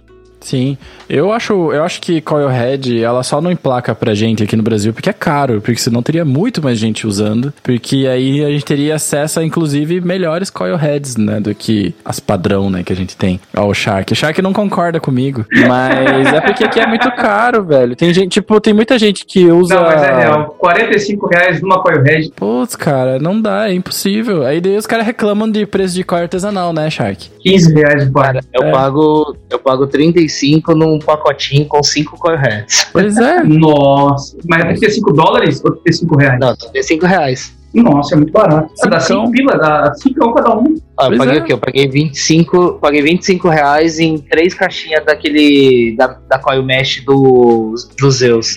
Do Zeus Mesh. Aí, ó. Veio três caixinhas pra mim, cascol e tudo, por 25 reais. Aqui é impossível, é muito caro, né? E eu acho que às vezes essa dificuldade. Não essa dificuldade, eu que acho isso. Essa habilidade que você precisa ter pra buildar é uma parada que deixa muita gente fora do vapor. Tem muita gente que não quer evaporar por causa disso, que não quer ter esse trampo. Acha que é um trampão, mas não é, é mó fácil trocar, né? Mas acho que é um trampão. Mas Vaporacasters, Nihei e Shark. Já tá muito tarde pro Nihei, a gente vai ter que encerrar. Eu sei que a gente quer continuar, mas Pô, daqui a pouco vai começar a amanhecer aí, cara. E daí vai vir aqueles. Se fosse no Brasil, você já ia estar escutando aqueles passarinhos da madrugada e, putz, aí é foda. Então a gente vai te liberar já. Ah, cara, eu capoto, hein, mano. Fácil. é, dá pra ver, dá pra ver. E, pô, Nihei, muito obrigado, cara, por a gente finalmente fazer esse episódio. Desculpa se você achou que eu ia te judiar, tá ligado? Na entrevista e te encher de tecnicidade. Na verdade, não. A gente só queria saber como é, como é no Japão, cara. Nada, cara. Foi um prazer estar aqui, cara. Espero que se tiver uma parte 2 aí, chame. Ah, vai ter. Aí, cara, pode chamar que a gente vem. É sempre um prazer estar participando aí com o Miguel, já desde trabalhos antigos com o Miguel, né, cara? Sim, Então, tipo, Instagram lá bombando, a gente rachando, matando o leão por semana, né, cara? é, mano, quero poste pra amanhã. E aí, pronto, e agora? E aí, o que, que vamos fazer? É, deixa que a gente resolve. É sempre foi assim. Obrigado mesmo. Obrigado, Shark, por abrir mão do almoço familiar de sábado. Pelo menos Obrigado a vocês, é pessoal. o que eu fiz Eu aqui. agradeço. Espero o Shark Coils no Japão, me patrocina, tá? Mas Bora. Ó, vamos pesquisar aí quanto é que custa mandar uma caixinha. Vai que, né? É mais fácil que mandar juice. Chega. No- Quando eu falo chega, a relação chega é se eles autorizam a entrada, tá? Porque aqui no Brasil, tipo, mandar de fora pra cá é loteria, mas, tipo, daqui pra aí, chega? Vai chegar Chega. pra ti? Chega, cara, chega fácil aqui. Aí, ó. aqui chega tudo, mano. Até disco de nicotina chega. O ruim é mandar, né? O ruim é Juice a gente não consegue mandar daqui, mas coisas talvez. O ruim é mandar daí pra cá, cara. Esse é o problema. Tem coil artesanal aí no Japão? Cara, eu comecei a fazer as minhas. Aí, ó, você pode ser a primeira empresa de coil artesanal no Japão. Eu comecei a fazer a minha, mas puta, tem que ter uma paciência pra fazer ali, pra Tem. acertar certinho, cara. Que é bem complicado. Eu tô com fio aqui, coisas eu não, não tive coragem de começar ainda. E, Piazada, é isso. Vaporacast tá aqui toda semana com um convidado super especial, diferentão, que você não vai conseguir antecipar. Prova disso aí, a gente tá com. A gente tá, né, Shark, num, numa onda ótima, né, de convidados e pessoas vindo aqui no Vaporacast. Tá do caralho. E vai continuar sendo assim. Então, semana que vem tem mais, vocês sabem onde. Exatamente. Rapaziada, um abraço. Eu não sei se tá certo, mas sayonara. Muito obrigado aí, galera, por tudo aí, pela, pela live. É, pessoal que tá no grupo aí do Vaporacast, um abraço, um beijo. Segue a gente, dá essa força no canal aí, galera. Tamo junto, obrigado, Miguel Char. Pode deixar, é Abraço. nóis. E qualquer coisa, cara, Valeu. chama aí. Encerrando o modo do canal, sayonara, mata, né? Ah, bom demais. Falou, galera. Até semana que vem. Abraço. Vá, fui.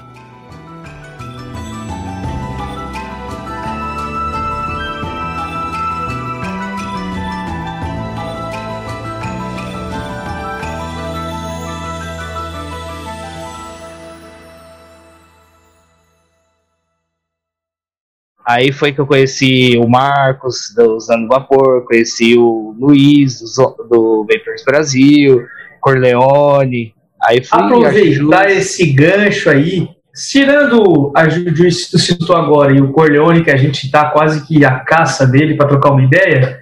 Os outros que tu citou, cara, a gente já vai te fazer o Corleone. convite, então. É, o Corleone. O convite, então, para entrar nesse grupo secreto, que lá vai estar o Beto Braga, Mas já tá lá, porque eu, eu, eu, eu explico. A gente sempre faz o convite, mas não precisa convidar, porque ele já tá lá. Ele tá lá desde o comecinho. É que ele é só quieto. É que o problema do Nihei é que ele vive num lag de 12 Work, horas. ele work, tá lá no work. futuro. mano? É, ele tá lá no futuro e a gente tá aqui no passado, 12 horas, tá ligado?